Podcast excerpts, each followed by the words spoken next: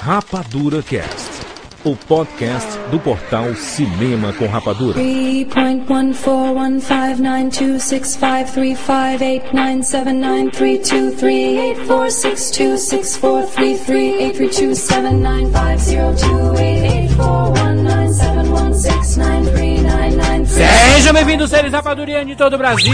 Está começando mais uma edição do Rapadura Cast. Eu sou Júlia de Filho e no programa de hoje nós vamos falar sobre Darren Aronofsky, uma biografia para esse gênio de poucos e excelentes filmes. Estamos aqui com Maurício Saldanha, I not die, not here, not now, never! Tiago Siqueira, Yo, Jurandir, you wanna play some Nintendo?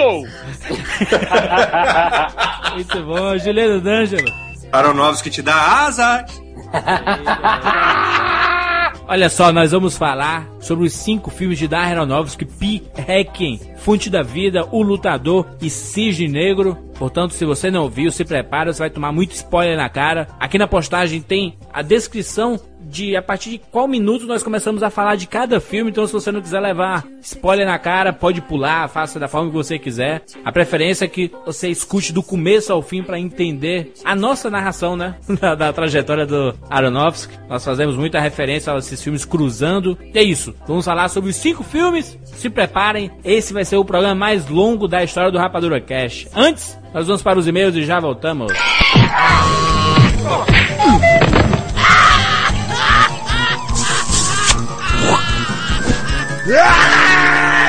E-mails.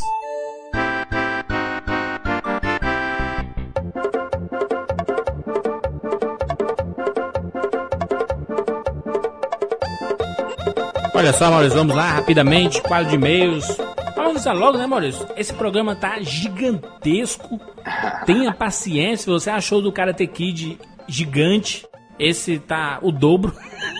Parece uma centopeia, né, gente? É uma centopeia de informações. Comentamos cinco filmes, fizemos quase cinco forevers. Forever, it's time I find it,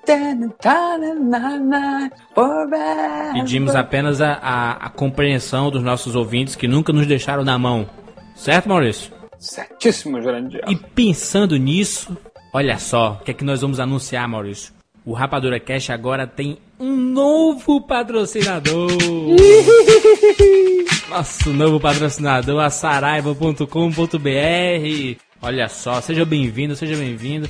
Eu, eu vou, vou confessar aqui, Maurício, a Saraiva é uma loja que eu entro nela com a sensação, cara, meu sonho é ter uma loja como essa. Foi lá, foi lá que eu comprei Scott Pilgrim. Lá que eu consegui os números todos. Ah, como eu adoro, adoro. E mais um sonho realizado, a Saraiva, patrocinadora do Rapadura Cash. Então, todo produto que nós anunciarmos no Rapadura Cash a partir de agora terá o selo, o carimbo da Saraiva. As melhores promoções, um dos nossos acordos, fechamos assim, ó. Falando lá com o Douglas da Saraiva, né? Ora, Douglas, eu amo a sua loja. Amo, de coração. Mas, quando nós fizermos programas especiais como biografia, Forever, ou sobre algum tema específico, a gente tem que oferecer o menor preço do mercado pra gente vender tudo. Ele quase chora e fala: Ah, meu querido, vamos nessa, tamo junto. Ah, tá de boa. Fechamos com a Saraiva, tem aqui, tem banners pelo site, tem links nas postagens. Prestigiem que isso só aconteceu porque vocês sempre estiveram do nosso lado e sempre compraram os produtos que nós anunciamos. Continue desse jeito, que agora a gente fala assim, ah, esse produto tá caro, a gente ligou, Douglas, Douglas, tá muito caro, Douglas, não, tem, não faz sentido isso, tem que baixar um pouco aí. Baixou, pronto. Só pra gente. Fechado, Maurício? Fechado, Jurandir, maravilha. bola. Um beijo pra saraiva.com.br. Já vamos começar logo com promoção. Quem tuitar, de acordo com como tem na postagem dessa edição, uma frase lá, bem-vindo Saraiva e tudo mais, divulgando a Saraiva Online, divulgando o Twitter da Saraiva, divulgando o Rapadura Cash e divulgando esta promoção, vocês vão estar concorrendo a dois DVDs do Avatar e cinco pares de ingressos do filme Santuário do James Cameron. Olha só, James Cameron do Avatar e o James Cameron produzindo o Santuário. Só pra gente começar a promoção com tudo. Que maravilha. Muito bom, hein? Muito bom. Só twittar do jeito que tá aqui. ó. Copiou na postagem, colou no seu Twitter. tá Ah, qual é mais fácil do. Jurandir? Isso aí é, é mais antigo do que andar pra trás, copiar, colar, e é muito fácil, Jurandir. É só. Se você tá escutando esse programa daqui a um mês, já foi. Um abraço. Já copiaram e já colaram. Os, vence- os vencedores estão aqui embaixo.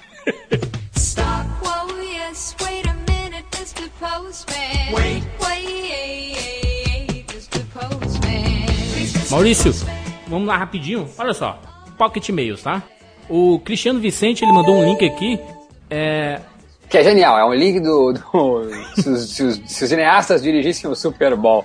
Daí tem o. tem o- Tarantino, David o Lynch é demais. Godard, o Godard é demais, o Godard é demais. E, ele, e, e é incrível que, que o vídeo, não sei se o pessoal reparou, o, o vídeo ele pega áudios do filme mesmo em casa com essas imagens do Super Bowl. Então é genial. Tem Parabéns, o Wes Anderson, o Tarantino, o Godard, o David Lynch. O cara, Lynch. o cara tá loucando mesmo. O cara falando ao contrário, mas... O outro link é do Irlan Cidade, do Rio de Janeiro. Manda uma foto da sua pequena grande coleção influenciada pelo Rapadura Cast, Jurandir. Tweet picou, tweet picou, tweet picou, Jurandir, a pequena grande coleção. Essa coleção agora tem que ser renovada pelos produtos com o selo Saraiva. Saraiva. Irlanda tem que comprar tudo de novo. Denise Cardoso, 15 anos, de Belo Horizonte. Ela se sentiu, Maurício, tocada pela nossa mensagem lá no Rapadura Cast 217, que nós clamamos pelos ouvintes. E ela disse aqui: Vocês foram e ainda são o meu abrigo, o meu aconchego. Muito obrigado, Denise. Um beijo no coração.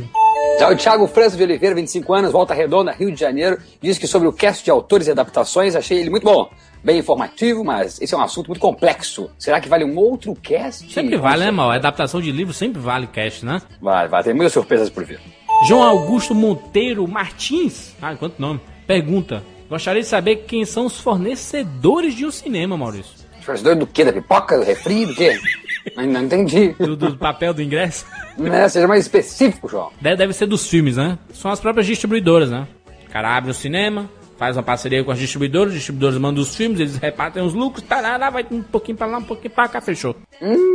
Foi.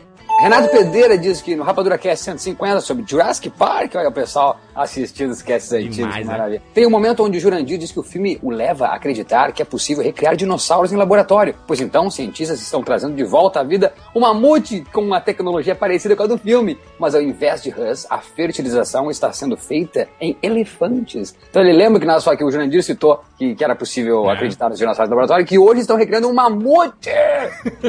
E ele conclui aqui, né? Como sempre diz o mal, o cinema imita a vida. Não estaria agora a vida imitando os filmes, Maurício? genial, genial. Victor Cho, Maringá, Paraná. Deve ser parente do, deve ser parente do Chong Yu Pao. Olá, séries rapadurianos. Assisti a rede social, mas um detalhe que me chamou a atenção foi a música que o coral canta em certa parte do filme, Leandro e Leonardo. Eu juro, em inglês, obviamente. Eu não reparei nisso, mas você lembra? Não, é que, é que ele tá confundindo. É, é que, na verdade, tem aquela música I swear by the moon and the night. É, entendeu? É, na verdade, o, o, Leonardo, o Leonardo, ele... Não, eu juro, a Eu Juro, do Leandro Leonardo, é uma regravação da I Swear, que era daquele boy band que eu não lembro o nome agora. É essa música mesmo que eles estão cantando lá em inglês? Ah, agora não sei, agora não sei, me Deve desculpa. ser, né? Conteste o Victor Cho aí. Júlio César, 23 anos, Cotia, São Paulo. Escutei o cast 188, um ano sem MJ, Michael Jackson, e me emocionei com vocês falando sobre a pessoa que foi Michael Jackson. E não era tão fã assim, eu não era tão fã dele quando sou agora, depois do cast. Muito obrigado por isso. Hashtag MJ Forever. Muito bom, né? O pessoal indo lá atrás. Nós estamos lendo vários e-mails variados que a galera sempre manda, só pra representar mesmo e pra registrar o pessoal que tá indo atrás dos programas antigos. Nós temos um arquivo fantástico, né, Mal? É, esse, esse programa de um ano, daqui a um tempo vai ser dois anos. né? Ai, ai, ai, e todo ano vai ter o Celebration Michael Jackson. Isso aí, pelo menos nem, nem que seja cinco segundos, mas vai ter. Guilherme Balbi, Ubá, Minas Gerais. Comprei o CD de Clube da Luta e percebi que a música final Where Is My Mind, da banda Pixies, não estava incluído no CD. Por que isso acontece? Olha, acontece muito É, isso, Guilherme. isso, né? Isso é uma coisa que, ah, por exemplo, no cast do. A gente fez o Kick-Ass, que eu tanto briguei com o Jurandir que a minha música preferida era a música incidental. A música tema do Kick-Ass, Não ela tem. não tá na trilha sonora. Eu comprei só por causa disso, só tinha aquela. Tá, tá, tá, tá, aquela música que o Jurandir gosta, horrorosa. Mas é porque tem um limite, né, de, da, da quantidade de músicas que eles colocam no filme. Às vezes, é, normalmente é superior à quantidade que cabe num CD, né? E muitas vezes por causa dos direitos autorais, que ele Exatamente, consegue, é. conseguem os direitos para, faz, para, para a inserção no filme, mas não conseguem para a venda em CD. Pra finalizar, o Tomás Tairum, São Paulo SP, manda um vídeo, Maurício. Scott Pilgrim contra Matrix. Contra, ou é aquele que, eles, eh, que era o Matrix com, as, com o áudio do Scott É isso aí, é isso aí. É genial esse vídeo, genial. É o. o trailer do Matrix com as vozes do. do, do Scott Pilgrim. É. É muito bom, vale a pena dar uma clicada aí. Tá tudo na postagem desta edição. Maurício. Vamos lá, Maurício, olha só. Esse é momento para reflexão. Tem aqui para você acompanhar. Se você não assistiu determinado filme do Aronofsky, tem aqui na postagem, ah, a partir do minuto tal até o minuto tal, nós falamos sobre determinado filme. Então corre atrás, são apenas cinco filmes. Cinco filmes, dá pra tu assistir isso em dois, três dias, não é Maurício? Oh, meu Deus do E céu. acompanhar Jandir, o cast em orgasmos múltiplos. e Jandir, solta o Clint Mansell aí que ele vai fazer a trilha do Bem-vindos ao Mundo Espetacular. Que vai ser hoje diferente, vai ser com voz de cinema, voz de trailer, aquela voz de televisão. Assim, bem-vindos ao Mundo Espetacular de Darren Aronofsky.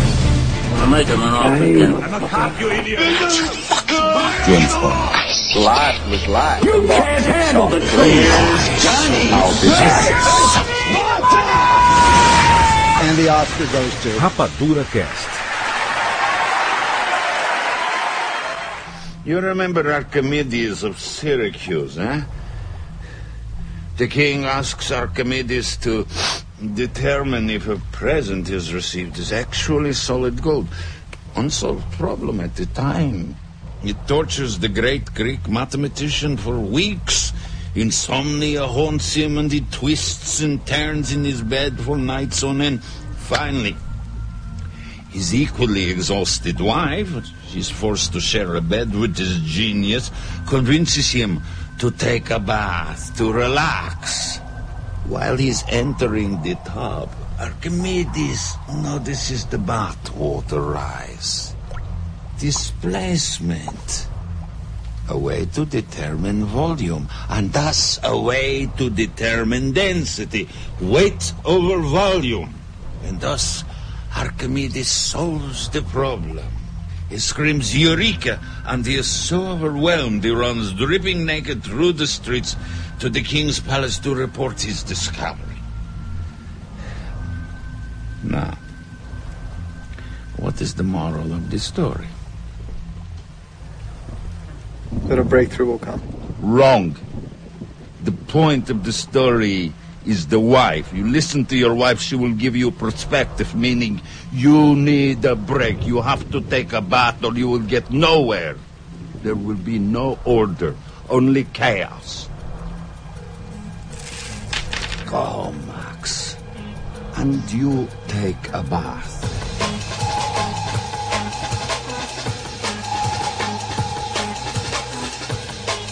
Vamos lá, mais um Rapadura Cast biografia agora para Darren Aronofsky. Aronofsky, esse nome não é americano não, né? É, Jurandir, você tem que se lembrar que os Estados Unidos abriram as fronteiras deles no começo do século, final do século XIX, começo do século XX para todas as nacionalidades. Venham as massas famintas, sedentas por liberdade, entendeu? Vieram gente de todas as nacionalidades. Com toda certeza, os pais do Aronofsky são de ascendência europeia. Mas a infância do Aronofsky, até a adolescência, até o começo da fase adulta, não é muito diferente desses diretores que nós já fizemos biografia, né? Recentemente do Christopher Nolan, por exemplo. Daquele jovem, a gente estava até brincando antes, né? Não foi a história dele, é uma básica, né? Do, do garoto que gosta de, de cinema, que brincou com as suas câmeras. É, um, era um garoto como eu, amava os Beatles e os Rolling Stones. Isso aí, que adorava e foi fazer cinema, estudou em Harvard. Por estudar em Harvard, como a gente já viu lá no a rede social, tem que ter um nível assim um pouquinho elevado, não? E ele teve uma infância assim meio esquisita porque ele foi criado no conservatório judeu. A educação dele foi no conservatório judeu. E depois ele foi morar no kibbutz por um tempo, de- entre a, o colegial e a faculdade. Terminou o colegial, foi lá pro um kibbutz em Israel. E depois saiu de lá correndo porque não estava gostando lá do ambiente e foi pra Harvard. Que boots. É, Ele pensava que ia trabalhar na lavoura, né? Sem camisa, no campo. Aí. Foi parar dentro de uma fábrica, trabalhava que nem o louco. modo Fordismo de produção, o cara se corria de um lado pro outro, se fudeu, ficou dois dias e ralou, né? Ele em Harvard, ele fez cadeiras de cinema e tudo, mas ele se formou com honras em antropologia social. Que maluco, hein? E depois atendeu a AFI, que é o Instituto Americano de Filmes, começou a estudar lá e tudo e se graduou em direção fílmica. Legal, e é um antropólogo mesmo, né? Dá pra ver isso É. nos filmes. É verdade, ô, ô. Maurício, você que conhece o dom da palavra, o que significa antropologia? Antropologia é um antro onde tem muitas pologias. Ai. Rolando Lero. Amável guru! Antropologia, o ca- é o tempo que o cara escreveu no Google. Antropologia. Na verdade, meu amigo Jurandir e demais camaradas da bancada, é a ciência que tem como objetivo o estudo sobre o homem e a humanidade, de maneira totalizante, ou seja, abrangendo todas as suas dimensões. E é isso que ele faz nos seus filmes, né? Vamos quebrar logo aqui a palavra antro, homem, logia, estudo, estudo do homem. Ponto. Ele é o Pixar em carne viva. A filmografia dele é impecável até os dias de hoje, né? Desde o primeiro filme até hoje, o último filme lançado dele é impecável, impressionante. Você é o Aronofsky, certo? Acabou de se formar lá, fez um curta, seus professores adoraram, que foi o Protozoa, que a gente até que já comentou aqui no Rapadura Cast passado. Todo mundo adorou. Tem alguns prêmiozinhos. Pois é, dentro da faculdade isso ainda, né? Dentro lá da, do AFI, do conservatório do AFI. E agora? Fazer um filme, né? Cadê o, cadê o dinheiro, você quer? Cadê o dinheiro, Jurandir? Cadê o dinheiro? Primeiro de tudo, tem que se fazer um roteiro que se adeque não só à necessidade artística do Aronofsky, mas também à realidade financeira. Isso aí. Certo? O que, que o Aronofsky era? Ele gostava de matemática, ele era fascinado por matemática. Ele foi criado num conservatório judeu, família judia, e ele gostava de ficção científica. Então ele quis fazer um roteiro que misturasse essas, essas três coisas: matemática, judaísmo e ficção científica. E ele criou um filme que misturasse tudo isso, mas que fosse condizente com a realidade financeira dele, que não eram lá essas coisas. Siqueira, coloca o fone bem pertinho no seu ouvido. 1998. Pi. Se tu sentiu, senti, sentiu pi na cabeça, ó. Pi. Pi. Um, dois, três, pi. É, o- é o filme. esse, esse é o filme, Maurício, que a gente chega assim. E aí, tu já assistiu o Pi? Não, assisti, é maravilhoso. Ninguém nunca viu, né? É maravilhoso. É, é essa pergunta que eu quero fazer aqui, ó. Quem é, na verdade, que já tinha visto os filmes Aronofsky? Vamos lá. Eu. Todos? Não, eu não tinha visto Pi, Nem eu. e não tinha visto também o Requiem para o Sonho. Fonte da Vida tinha. As prim- Tinha, a- tinha. A primeira vez que eu assisti Hacking e Pi foi para fazer este programa especial Rapadura Cast Biografia. Então, Você também? Lindo! Toca aqui!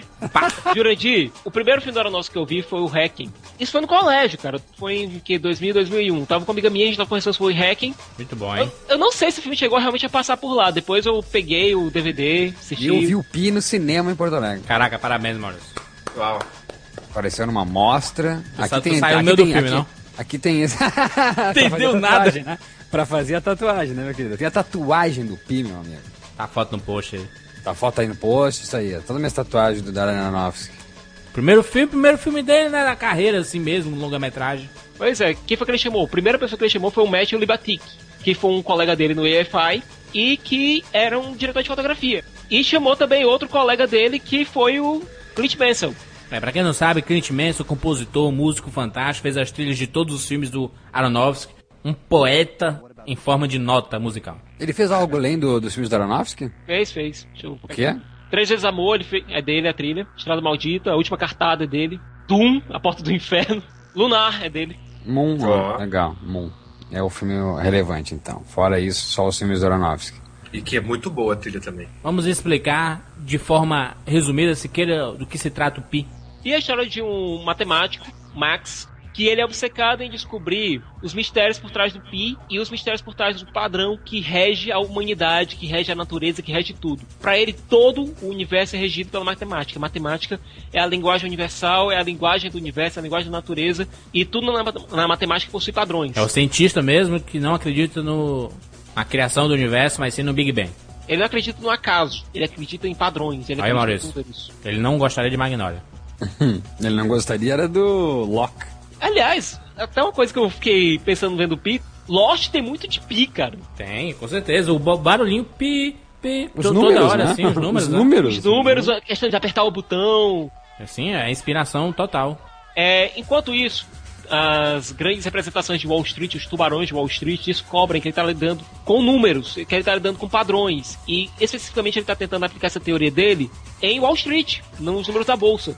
E Mas o que é bacana é que ele não quer ganhar dinheiro, né? É um cara que quer quer realmente dinheiro. quer fazer valer a teoria dele, né? Isso, é Isso, ele não, ele não liga pra dinheiro, ele quer a ciência pura.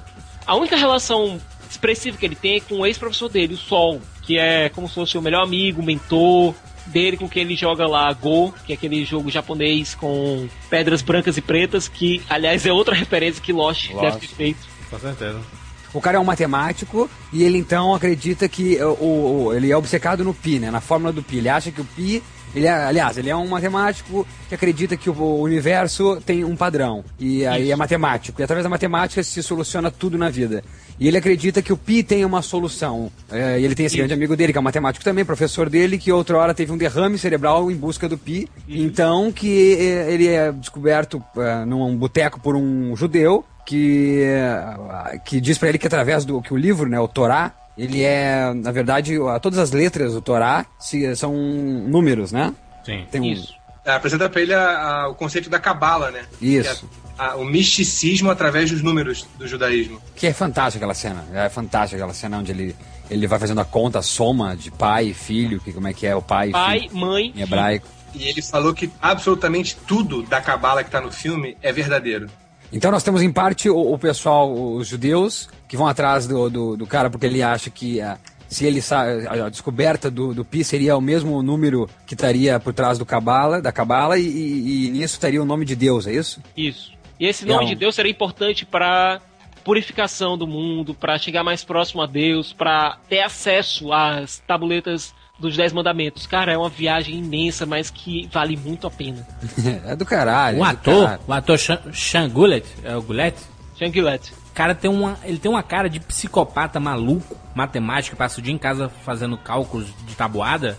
Aquela cabelo assanhado, meio careca, assim, né? Que, que louco, cara. E ele escreveu o filme junto do Aronofsky, cara. Serão amigos, né, do, do Harvard. Isso. Bem cara de CDF, todo mundo ali, né? Ah, ele ficou O- perfeito no papel, né, de... de- Lembra muito o Following, né? Por causa do lance do PB. Como esses diretores gostam de estrear com Caraca, preto e branco, idêntico, né? hein, mal. Mas, Maurício, sabe por que foi filmado em preto e branco? Não, eu sei porque foi filmado em preto, Preto e branco. Porque, porque é monocromático, é mais claustrofóbico, porque dá muito mais sensação de... de- Exatamente. Como o de orçamento era controle. pequeno, o Aronofsky queria um visual diferente pro filme, alguma coisa que tornasse o filme único. Mas não é só preto e branco. Preto e branco comum você vê tons de cinza. No filme não, é só preto e branco. As tonalidades que aparecem são, são preto e branco. É um contraste incrível que o Matt Libatic deu no filme. E outra coisa que é fantástico, isso, isso é bem filme de acadêmico mesmo, de quem tá estudando, de quem tá sendo bem, de quem tá querendo mostrar que aprendeu alguma coisa na, ah, na vida, seja estudando, seja vendo filme. E o que é legal também de ver um cara, por exemplo, que tá prestes a filmar The Wolverine, tá filmando já, ou tá em pré-produção, É em é pré-produção. que, é que há quatro filmes atrás tu consegue assistir um filme desse, um filme com cara de saindo da faculdade, Isso aí. Um filme com um cara que tem pouco dinheiro, ou seja, não tem como filmar muitas tomadas, porque o filme tá caro. Então é isso, o plano é, o plano é aquele que está sendo feito. Então já, já tem essa relação quando tu vai pro Requiem para um Sonho, já tem essa diferença. A quantidade de rolo filmado no Requiem para um Sonho é infinitamente maior do que a quantidade de rolo filmado no Pi. Mas esse filme que ele usou, que eu não lembro o nome agora, mas que é, é muito mais sensível, que é mesmo pra, é o que você falou, né? Pra ser. Não é nem preto e branco, é preto ou branco. Não tem cinza na parada. Ele quis fazer como uma, uma solução narrativa mesmo. Eu imagino É. que. Acho interessante que a obsessão do, do, do, do Max. Max pra achar a explicação matemática do universo é uma coisa mesmo de quem só vê ou preto ou branco, né? Não vê as sutilezas assim do, Exatamente. Parabéns, Muito Juliano. obrigado. Parabéns. Muito obrigado. Eu, eu tava desenvolvendo um raciocínio muito grande pra destruir o preto e branco Ia, aí. ia demorar, ia, não, a Blink tava desenvolvendo um raciocínio para chegar onde o Zuka chegou. Parabéns e explicou totalmente o conceito do filme. Não funcionaria esse filme colorido, né? Não funcionaria. Ah, agora não. Perderia Agora toda a nunca mais. sensação de claustrofobia, perderia Agora não. essa- Depois dessa explicação, não. Agora tem uma coisa que eu acho engraçada no filme, é um diálogo entre o Max e o Sol. Que o Sol disse que por um momento, brilha, por conta daquela, daquele cálculo imenso que o Max fez, e que o próprio Sol tinha feito anteriormente, que levou ele àquele derrame, o computador, por um momento, ele se tornou autoconsciente. Isso aí. Skynet? Quem é que não é fã do James Cameron? Fala sério. Todo mundo é, né? Não Que existe. fã de ficção científica não é fã do James Cameron? É. Principalmente o, o Darren Aronofsky, que o primeiro filme dele foi em 98 aí, primeiro filme longa-metragem, assim como o Christopher Nolan, Following, também é de 98, também é preto e branco. Eu ainda acho minha teoria da conspiração em Hollywood, que se o Darren Aronofsky aceita nos anos 2000 aí dirigir o Batman Begins e não, ah, quero dirigir essa porra não. Foi por isso que o Christopher Nolan pegou Batman Begins, por exemplo. Depois eu vou destruir esse seu argumento. O Aronofsky seria o grande nome de Hollywood atualmente, coisa que é o Christopher Nolan. Muito obrigado. Eu acredito que Darnowski é melhor diretor que o Nolan. Obrigado. Anos luz. High five. High five. Pois olha, gente. é, a trilha sonora do filme é muito, muito opressiva. Se você notar, como todo o mundo do Max é só aquilo, só aquela loucura, só aquela obsessão, é todo voltar para aquela obsessão, a trilha sonora é quase, quase leva você à loucura junto do Max. O cara cutucando um cérebro com a caneta. Caralho. É muito louco aquilo ali, cara. E era de verdade aquele cérebro, né? Meu Deus, é, é, ele tem uma paranoia. Eu tive que assistir duas vezes o filme. Assisti uma vez, não entendi porra nenhuma. Eu acho que o mérito do filme, me desculpe, é, é, é, a, é, o, é a direção, é o roteiro, é a fotografia, é a trilha. Eu acho que o- Exatamente, é o conjunto da obra, né? O É, o roteiro, claro que, claro que o ator com, com, eh, eh, acrescentem muito, mas eu acho que eles são o, o menor no filme, assim. Acho que o incrível mesmo é, é a direção Direção tão, fantástica. tão, tão, tão precisa de um cara estreante. O que é a, a sequência, ele, ele consegue ser um thriller melhor que qualquer um desses desde 98. Eu quero um thriller tão ah, ah, angustiante Agoniante, quanto né? Pi. Eu quero um, quero um, me cite um só. Só aquele zumbido na cabeça dele ali no chão e tu fica, caraca, para com essa Nem, porra. nem um sentido, Juras. É, é a questão da perseguição, é a questão da, da, da, da plot desenrolando e cada ve- vez vindo uma surpresa, que é difícil nesses filmes de hoje. As surpresas são bobas, são toscas, tu não se surpreende. Lá, de repente, a pessoa que estava no telefone ah, faz parte de outra orga- organização. Daí, depois, quando ele é pego pelos judeus, meu Deus, o rabino falando com ele, encarando. Que é aquela porra, cara? Aquela é pior que qualquer filme do Poderoso Chefão. O que é aqueles rabinos encarando o cara? Maurício, Maurício, poucos filmes conseguem desafiar o espectador tanto quanto o Pi. O que é quando a Marcy chega lá e diz você vai, gritando, você vai dar um número, senão você vai enfrentar as leis da, da natureza. Caralho, o filme é psicótico, cara. A trilha sonora, me desculpe, derruba o querido Daft Punk, seu Tron aí. Só com. Ah, ele usa aquele recurso da, da Snorri Cam, né? Que ele, a câmera presa ao corpo e correndo, e a câmera balançando da forma que o, o, o personagem tá balançando, né? Correndo e. Que muito Spike Lee usou esse plano lá em 2006, todo, quase as cenas depois do banco, inclusive a- as cenas de onde a polícia tá falando, o Spike Lee usou muito essa câmera, que eu não lembro de ter visto sendo muito usada não antes de, de Pi. É, ajuda muito você a ir pra cabeça dele, né? Que o filme é muito baseado no, no- no- no que se passa dentro da cabeça do Max, né? Você não tem um momento que não tem o Max em cena. E o mais legal é que, como você tem que montar o próprio filme, você tem que descobrir ali o que se passa dentro da cabeça do Max e o que é realidade. Diz, diz que isso foi muito influenciado pelo próprio David Lynch, não? Os caras Claro. novos que é muito fã do David Lynch aí naquele filme Eraserhead, que é o primeiro filme do David Lynch. E também lida também muito com esse tema da obsessão. Aliás, o tema da obsessão é, é recorrente na filmografia do Aronofsky.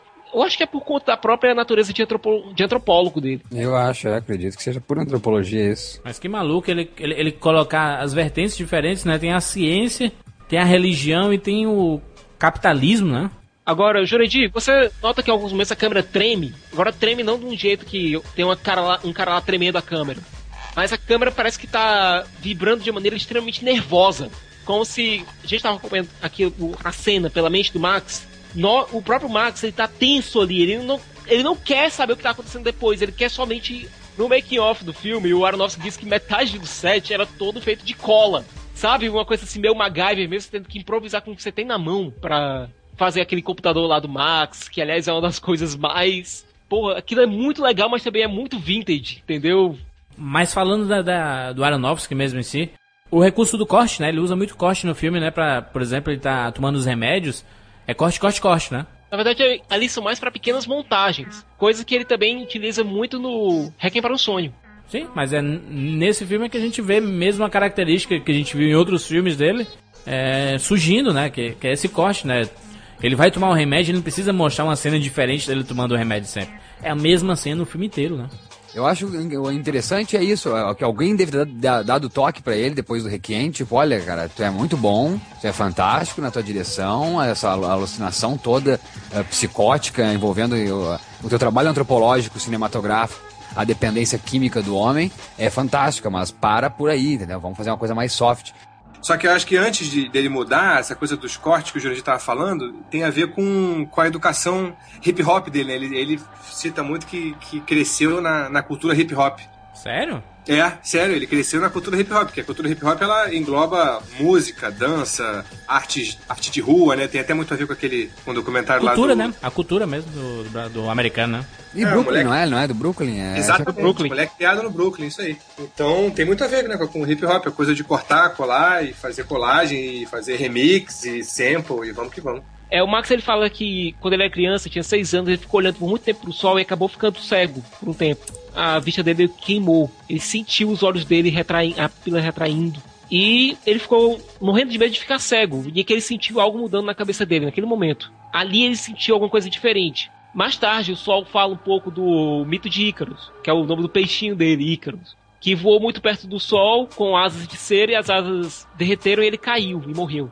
Tem muito disso no Pi. O Max ele chega muito perto do Sol, ele quase realmente se queima, ele quase realmente morre. A gente vê ele num estado físico cada vez pior, tendo ataques cada vez piores, para no fim ele decidir que ele quer viver. Ele larga as asas dele, significa que ele mata com a própria inteligência, ele- ele se amputa dessa inteligência, dessa sabedoria superior que ele adquiriu e deixa tudo de lado e resolve viver. Coisa que ele desejava. Eu acho que muito da- do conflito interno do personagem é que ele queria viver, tanto que ele se sentia incomodado quando ouvia os barulhos da vizinha dele fazendo sexo. A obsessão dele não deixava ele fazer isso. Quando ele largou de lado a obsessão e largou de lado a inteligência dele, o dom dele, que estava sufocando ele, ele começou a viver. Esse é o Pi. Custou 60 mil dólares. Chegou a estrear, chegou a ter circuito esse filme? Chegou sim. Estreou em uma sala no dia 12 de julho de 98. Mas depois disso começou a crescer. Até porque o Aronofsky ganhou o prêmio de melhor diretor dramático em Sundance por conta desse filme. Exatamente. É, e aí lá a Artisan comprou por um milhão de dólares e distribuiu, né? Pois é. Artesã, saudosa artesã de A Bruxa de Blair. Isso aí. É, exatamente. 3 milhões 221 mil 152 dólares. Arrecadados? Arrecadados. Arrecadados. Ô, meu querido, rendeu. E o maneiro é que ele, ele distribuiu cotas, né, de 100 dólares pros amigos. Que, que ajudaram, né? Os, os amigos assim, pô, eu tô precisando, vou fazer um filme aí, cara, dá um troco aí. Aí cada um deu 100 aí reais. compra uma cota 100 aí e dólares. tal, compra duas cotas, compra três cotas. E ele fa- falava que era parceria mesmo, ó. Se o, dinheiro, se o filme der dinheiro, eu vou dar uma grana pra você. A grana vai, vai voltar pra vocês. E ele devolveu 150 dólares pra todo mundo que, que deu os 100 dólares. Isso aí. Tua nota, mal? Pi. Pelo, por fazer valer o que eu disse, que é um, é um thriller que desde 1998 eu nunca vi nada igual, pela pegada, pela fobia, pela claustrofobia, pela, pela agorofobia, por todas as fobias possíveis. Nota 10. Juca? Nota 9. Pra, pra 60 mil dólares, sensacional. Siqueira? 10. Ô, oh, Zica do 10. Jurandir Filho? Nota 10. Olha lá, dezão. I'm going to be on television. I got a call and an application and. Come on, Ma. Who's pulling your leg? No, no, no. I'm telling you, I'm going to be a contestant on television. I don't know when yet. They haven't told me when yet, but you'll see how proud you are when you see your mother in a red dress, uh, television, and golden shoes. What is the big deal about being on television? Those pills you're taking will kill you before you ever get on, for Christ's sake. Big deal? You drove up in a cab. Did you see who had the best seat? I'm somebody now, Harry. Everybody likes me. Soon, millions of people will see me and they'll all like me. I'll tell them about you, your father, how good he was to us. Remember? It's a reason to get up in the morning. It's a reason to lose weight, to fit in a red dress. It's a reason to smile.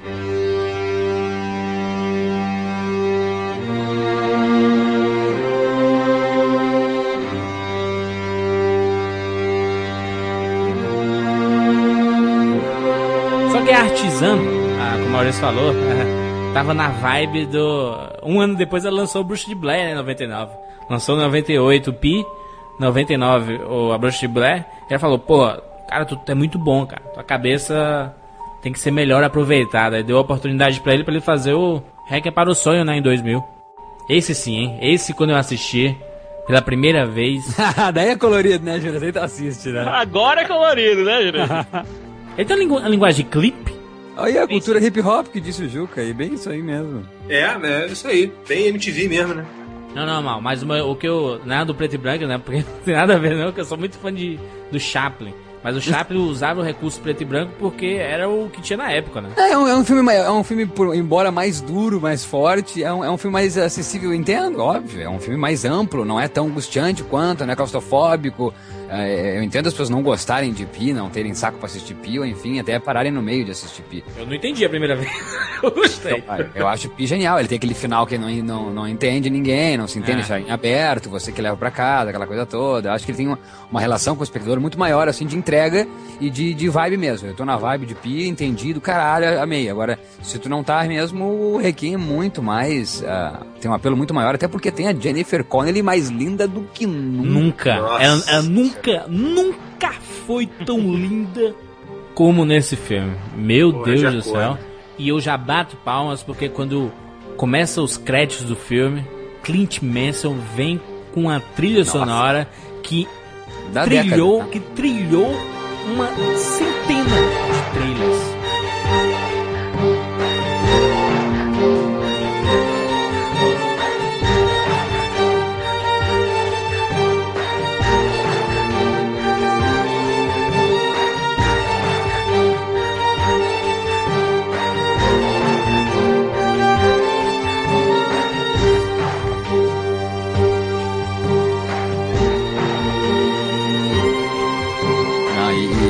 Eterna, Jurandir. Lux e vou, e vou, di- e vou dizer da, da, da década de, de- Que ano que é o, o, o Requiem? 2000, 2000. É, é o dos anos 2000, é da virada. Acho que ele dita a, a trilha da virada.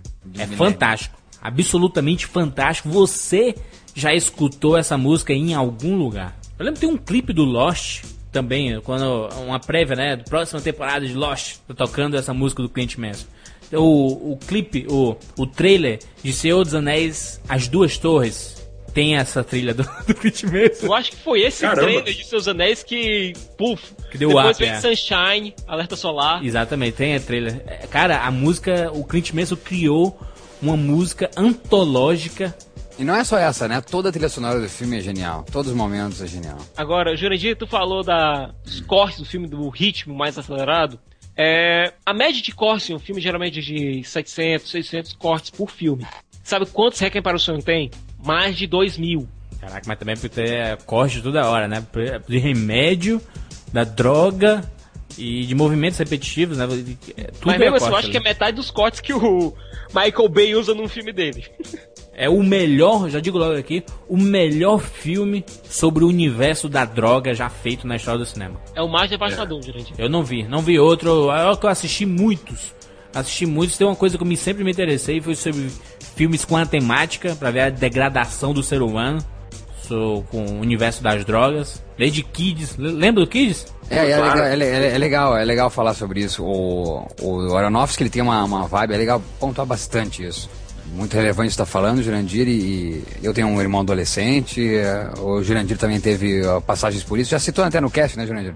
O, o, o Juca é um cara que tá sempre na night, né? eh, Na balada, night. Night no Rio, né? É, aqui é night. Ah, e o Sicas é advogado, imagina, né? Vai prender muito ladrão, bandido, não?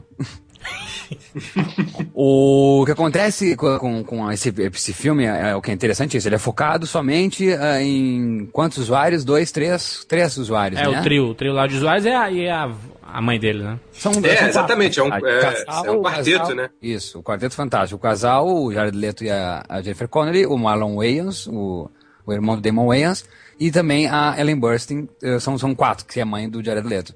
E, e o filme é, é isso tudo, é, o filme todo é isso, né? É- é- acompanhando esses dependentes químicos. Sim. O que é legal é o jeito que ele filma, né? Porque, como tu bem citou, o, o Kids, tanto o jeito do Larry Clark filmar, que é o diretor do Kids, como o Harmony Corine, que fez Gumo, eh, que são parceiros do Larry Clark e o, o Harmony Corine, Eu acho que, que, que é uma, uma vibe mais real, mais documentarista. Eu acho que o Aronofsky vai para pende pro lado do, do Gus Van Sant, que também trabalhou muito com essa Isso aí, temática, aí. com o Drug Story Cowboy, com o, com o filme aí com da vida do Kurt Cobain, ou então o, O Elephant também, né? o Elefante e também o Paranoid Park, eh, ou com adolescente. Na verdade, Paranoid Park não envolve muita, não envolve drogas, se não me engano. Né? Mas então eu acho que ele vai na vibe mais do Gus Van Sant, só que ele tem esse lance da, acho que pela, pela incursão da trilha sonora, pelo esse lance do- do- do- dos cortes, dá um, um- te deixa mais próximo realmente da sensação da droga, né? Isso tem muito no Drug Story Cowboy do Gus Van Sant. Depois o, o Gus Van Sant não teve muito essa, essa onda, mas se assemelha muito o, o Requiem, se comparar aos trabalhos do Gus Van Sant, ao Drug Story Cowboy. Só que tem um, um- um tom, daí tu me ajuda, Juca, que tu que é o poeta aqui, é onírico, é isso? O tom onírico? Um tom... Boa, é. Diria, eu diria até um tom lisérgico, né? Isso, isso. Mas não, mas não só isso, eu que- eu queria dizer da, poe- da poesia mesmo, sabe? Ele, ele tem uma poesia mesmo na, na dureza, sabe? Eu, eu acho ele, ele, ele, ele- Acho pela trilha, talvez. Acho ele bonito, sabe? Fotograficamente é bonito. Muito bonito. Eu acho que, que ah, tem cenas do Jared Leto com a Jennifer Connelly que são lindas cenas. Lindas. Lírico, né, Mal? Lírico. Lírico, isso, obrigado, tudo que é o poeta, viu? As cenas em que, em que divide a tela, se ele abusava de cortes, então, no, no, no, no pique. Isso é muito legal, né? Ele, ele, ele corta aqui cenas onde. isso é muito comum no cinema, onde a gente divide a tela e passa ah, duas cenas, ah, uma em cada canto da tela, esquerda e direita, mas porém. A gente viu muito isso no, no, no 24 horas, né? Sim, sim, com certeza. Porém, cada, cada quadrado que tá, que tá dividido na tela são outros tempos, né? Passa assim em outros momentos, outra situação. Aham. Nesse, nesse é incrível que ele corta a tela e, e e os dois estão no mesmo recinto, um do lado do outro. Exatamente. É genial, é genial. Lembra disso, Juca? Lembro, não, e é fantástico, né, cara? Isso é, é muito bom. É muito boa a lembrança de, de você falar do Gus Van Sant, que eh, consegue de alguma forma colocar você dentro da, da questão, né? E a justificativa dele pra esse filme é que ele falou, pô, é, se tudo começou na, na, na primeira cena do filme, né, com a Ellen Burstyn e o Jared Leto, falou, pô, os dois são protagonistas, os dois são importantes no filme. Como é que eu vou fazer? É uma cena é, que é, é muito importante pros dois, eu quero o ponto de vista dos dois, pô, então vamos dividir a tela, né? É é outra forma, é muito interessante como ele usa, como ele consegue fazer você entrar no personagem de formas diferentes, né? Como no Pi, a gente conseguiu entrar na cabeça do Max, e, e nesse filme a gente consegue sentir de alguma forma a, a, a diferença de realidade que os, que os personagens experimentam, mas com uma narrativa completamente diferente, né? Engraçado que a gente superestima demais determinados diretores, né? Eu, você sempre espera de algum recurso que aparece na tela algo genial. Não, não é só aquilo que tá mostrando, tem algo mais ali, sabe? E quando tinha essa divisão de tela, eu, eu coloquei na minha cabeça que é, de um lado é como se tivesse o presente e do outro lado o futuro, apesar de, de você entender que estão os dois ali lado a lado, mas se você colocar assim em épocas diferentes, os mesmos personagens, mas um atualmente e outro no futuro ou no passado, sei lá, também casaria de alguma forma, sabe? Então, É, não, não, e é perfeito, perfeito, e acho que de alguma maneira é, quer dizer isso, hein, Juca? Pensa também. Eu acho que quando ele divide a tela, os dois estão no mesmo momento, ele quer dizer o quê? Que a- a- a- eles estão ligados, mas porém a viagem, por causa do, da- da- da- do químico, é, é individual, entende? Perfeito, é a percepção. Né? Ele quer passar a percepção e as diferenças de percepção. Isso. Não só entre os, os- os personagens, mas entre dentro de cada um personagem, né? Como a percepção deles vai Isso. mudando. Isso. o roteiro, o roteiro é muito inteligente, né? Quando ela toca na boca dele, daí ele toca na boca dela, e, e- e ali ficou claro pra mim, cara, ele tá querendo mostrar o que cada um tá sentindo realmente, embora eles estarem juntos. Olha, olha que a mesma cena poderia ser boba, e olha o que ele faz da cena ser profunda e ser mais instigante, dividindo a tela e passando a mesma coisa ao mesmo tempo. Olha que Fantástico. Isso é fantástico. E, e visualmente fica tão bonito, né? Fica, ficou, uma, ficou poético. Ficou, A, a cena dos dois ficou linda demais. Por isso que eu digo, é um filme tão pesado, tão forte, e, e- e agradeço de novo, é sempre assim, eu sempre falo nos casts sobre biografia, como é legal rever esses filmes. Eu tinha visto no cinema, fazia anos que eu não via esse filme. Eu acredito, na minha opinião, que, que o Requiem para um Sonho tem uma, uma... Não sei se é clichê hoje em dia dizer, né? Veja um filme conscientizador, né? Sobre a- as drogas. Mas eu acho que ele tem uma força absurda. A, a questão é, é de uma violência. ah, a questão do, do, da- do, do, do, do ex- do exercício da, da. Qual é a palavra que tu usava em off comigo mesmo, Juca? Da A? A adição. Da adição. Fala mais sobre a adição. Você falou, né, Juras, que era um, um grande filme sobre drogas, mas o que eu acho maneiro é que ele mostra por que, que as drogas existem, né? Na- a condição humana de buscar a adição, que é uma palavra que a gente usa pouco em português, mas em inglês, em espanhol é muito usada, né? De addicted ou de adicto, de você ser viciado em alguma coisa, seja é, droga, amor, aceitação, chocolate. E até, é, até porque, até porque o maior o, o vício mais pancada do filme, pra mim, é o vício da Ellen Burstyn pela televisão. Exatamente. Sim, é. né? E o que eu tava querendo só, ressa- só finalizar então da, da, da conscientização é que vale também para a conscientização do uso da droga mesmo, porque eu, eu digo da droga, o, o receio que eu tenho com meu irmão, digo da droga, até a anfetamina, mas eu digo do, da, da cocaína, da maconha, enfim. A Ellen Burstyn levando choque, o que, que é aquilo, meu Deus do céu? Que realmente é fato, né? E existe tratamento dessa forma, né?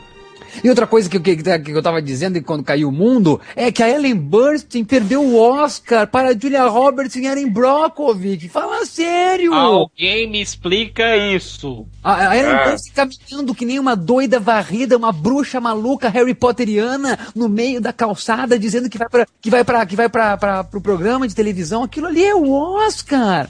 Me explica, Juca, como é que ela que ela engordou e emagreceu? O que, que que é aquilo, meu Deus do céu? O Christian Bale? É, foi quatro horas, né? De quatro horas de, de maquiagem todos os dias de filmagem. Ela tinha dois, dois roupas, assim, dois ternos. é, não é terno, né? Mas dois aparatos pra engordar. Um com 40 pounds, que eu não faço a menor ideia de quanto, convertendo quanto é que dá em quilos. E outro de 20 pounds. E ela sempre foi magra, mas usava muita maquiagem, né? Tinha não sei quantas perucas, elas que eram seis perucas. E enlouquecedor, né? Pô, você falou dela ela caminhando na rua. E uma hora tem um mim- efeito, né? E uma hora tem um efeito. Lembra que uma hora ela tá na cama e eu, cacete, que parada é essa? Tem um efeito visual, que ela vai com uma- mudando meio que a cara, assim. Sim, é. E rugando, né? É, lembram disso? Que ah, tá, tá na cara dela o foco e ela, a cara dela vai mudando, assim, como se. Se ele, dá- se ele aumenta a rotação É, deve e, ser. e ali ele, ele mudou a A maquiagem. transição, mas né? Tem uma transição do É, rosto. assim. é impressionante, assim. Mas, mas impressionante. o que eu, eu, eu assistindo mal e foi uma porrada na cara, né? A primeira vez que eu vi assim. Foi essa, né? A primeira vez que eu vi. primeira vez e única que eu vi. Mas eu fiquei pensando bem depois, né? Porque no começo o, filme trata sobre o universo das drogas, né? Três jovens que se drogam, que fazem tudo pra ter a sua droguinha lá e pra usar, pra ficar chapado e tudo mais. E mostra o outro lado que é a mãe de um dos drogados, né? Que também é viciada. Eu fiquei pensando, cara, ele vai muito além da droga, assim, da droga física, né? Sei lá, maconha, heroína, é, é, cocaína, essas tidas como drogas, drogas no sentido pejorativo mesmo, né? Tem tanta coisa que a gente pode citar como droga, como o próprio vício pela televisão, que é o caso da, da mãe dele, né? Que, que é viciadíssima em TV. O vício até pela comida e o fato de não comer, usar droga pra não comer. A internet, cara, a internet é um Porra! vício, cacete. É a o droga. celular é um vício. Eu sou Ellen Burstyn diante do Twitter. Aí, aí- aí você, pode, você pode questionar, ah, isso faz bem ou mal. Não interessa, você é viciado em alguma coisa. Que, que o filme fala, é, poucos filmes, não sei se, eu não lembro de nenhum, então acho que vou dar o voto de, de ser o único, que fala da mãe do viciado ah, como uma viciada também. Né? Então, o- os outros filmes não mo- mostram sempre a mãe sofredora, a mãe fazendo de tudo para o filho sair da droga. E ela também está. Então parece que o filme não tem muita saída, né? Parece que É. todo mundo está envolvido. E é uma As mãe mulher- conivente, mano. Uma mãe conivente que deixa o filho levar a TV, se esconde no quarto. Várias vezes, aquela não era a primeira vez. Se esconde Não, e, no o- e outra, quarto. e outra, você, quem é que reparou que as velhinhas amigas dela também são addicted no Isso sol? aí. e isso é interessante falar porque a maior, o maior tapa na cara do Requiem para um sonho é isso, cara. É a questão do vício. Como a gente se fode quando é viciado em alguma coisa, cara. Daí vem a frase maravilhosa, uma das melhor, um dos melhores. Foi tweet, foi, foi, foi, foi Skype, Juca, que tu me mandou? Do Iluminado? Fala aí, fala aí. Do Get Over? Não, não, do Mantra. Trabalho demais. Ah, ah, tá. Só trabalho sem diversão faz do Jack um bobão. E é isso aí, cara. Esse é um mantra, cara. Esse é um mantra pra qualquer vício aí, ó. Só trabalho sem diversão faz. Do Jack um bobão. Bobão. Aí, ó, iluminado, The Shine. cara, eu trabalhando, trabalhando, trabalhando, trabalhando. Quando eu vi essa frase, cara, me desmontou assim, ó, na hora. Eu entendi o recado. Eu, cacete, cara, é mesmo. Deixa eu respirar um outro ar, cara. Juras, é, a cena que mais me assustou no filme, e realmente me assustou, foi a dos delírios da personagem da Ellen Burstyn. Quando ela tá lá naquela loucura e a geladeira. A geladeira, começa- caraca, que viagem, hein? Aquilo ali me assustou pra caralho. Ela tá com. Ela caminhando no meio da rua é a mais assustadora que qualquer filme de terror que tenha veinha. Qualquer. É, arraste-me para o inferno, aquela velhinha lá. da- Isso. Dá no chinelo. Dá, dá, dá, mesmo, dá de chinelo nela. Sapato. E Ellen Burstyn falou que foi o melhor trabalho da vida dela. Foi o filme que ela mais gostou de fazer.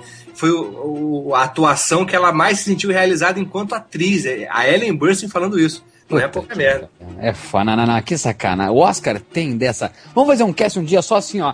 Oscar sacaneou eh, três pontinhos. Eu acho que, o- que a TV é o grande símbolo, e por favor me corrijam se vocês não, não acharem isso, mas digam a, vibe de vocês perante. Acho que a televisão é o grande símbolo do filme, assim, ó. É, é- é tipo o ápice do vício, sabe? É, é o, é o grande palco das ilusões, sabe?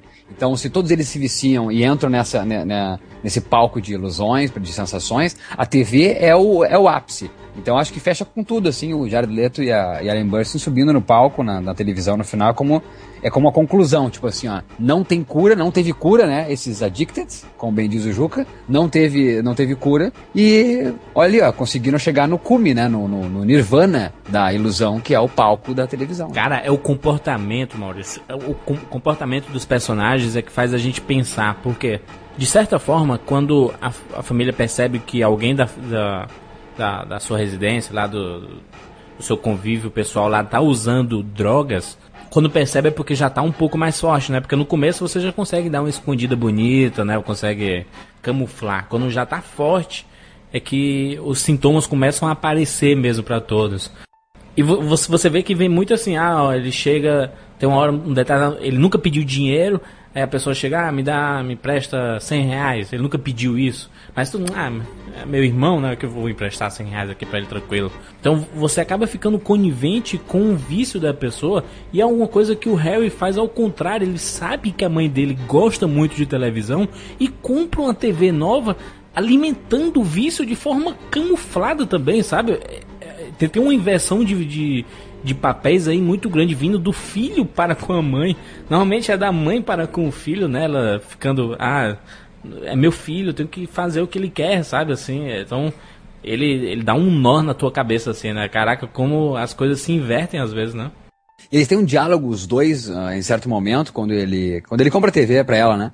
Que ela fala que, ele, tá- que ela tá velha e, e que ela tá sozinha e que depois vai pro táxi começa a chorar e já corta e já não tá mais chorando. É, é- é genial. Ali até me identifiquei muito, assim, ó, de, de- da relação filho e, mãe.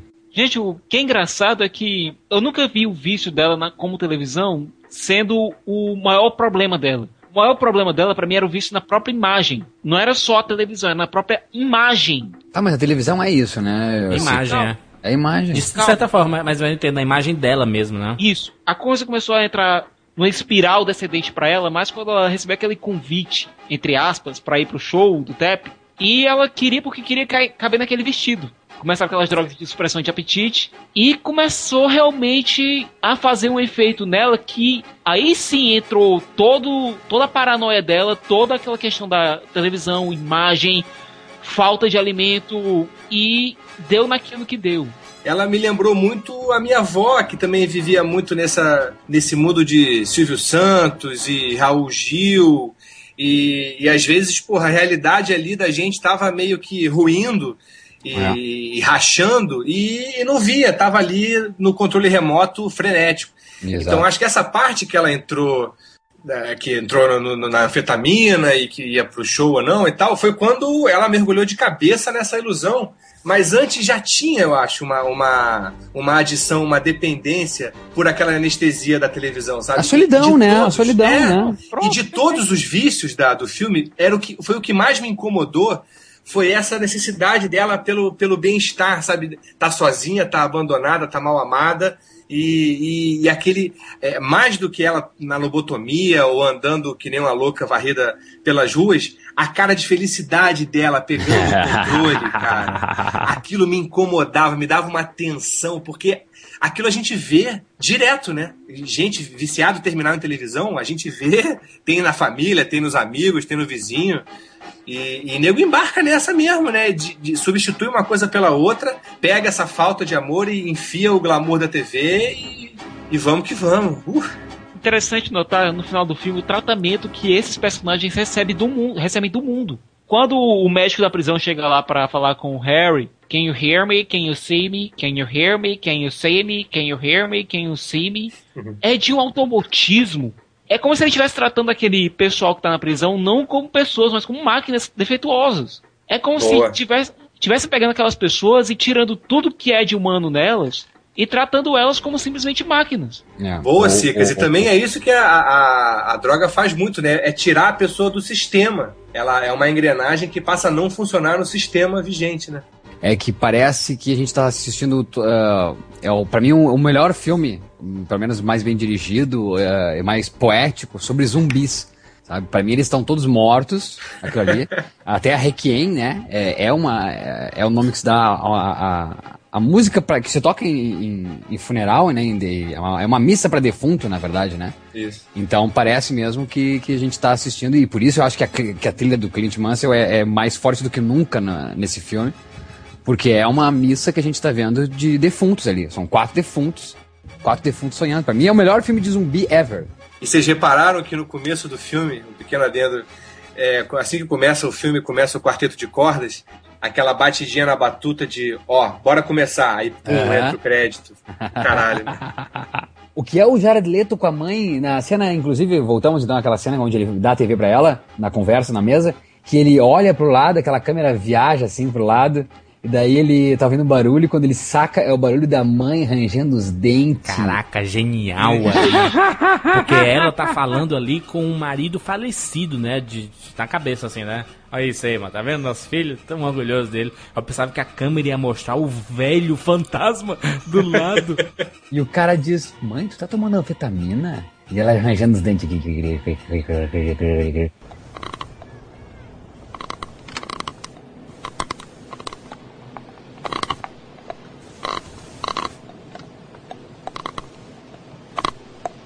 E, e a mãe inocente, como é que tu sabe disso? Não.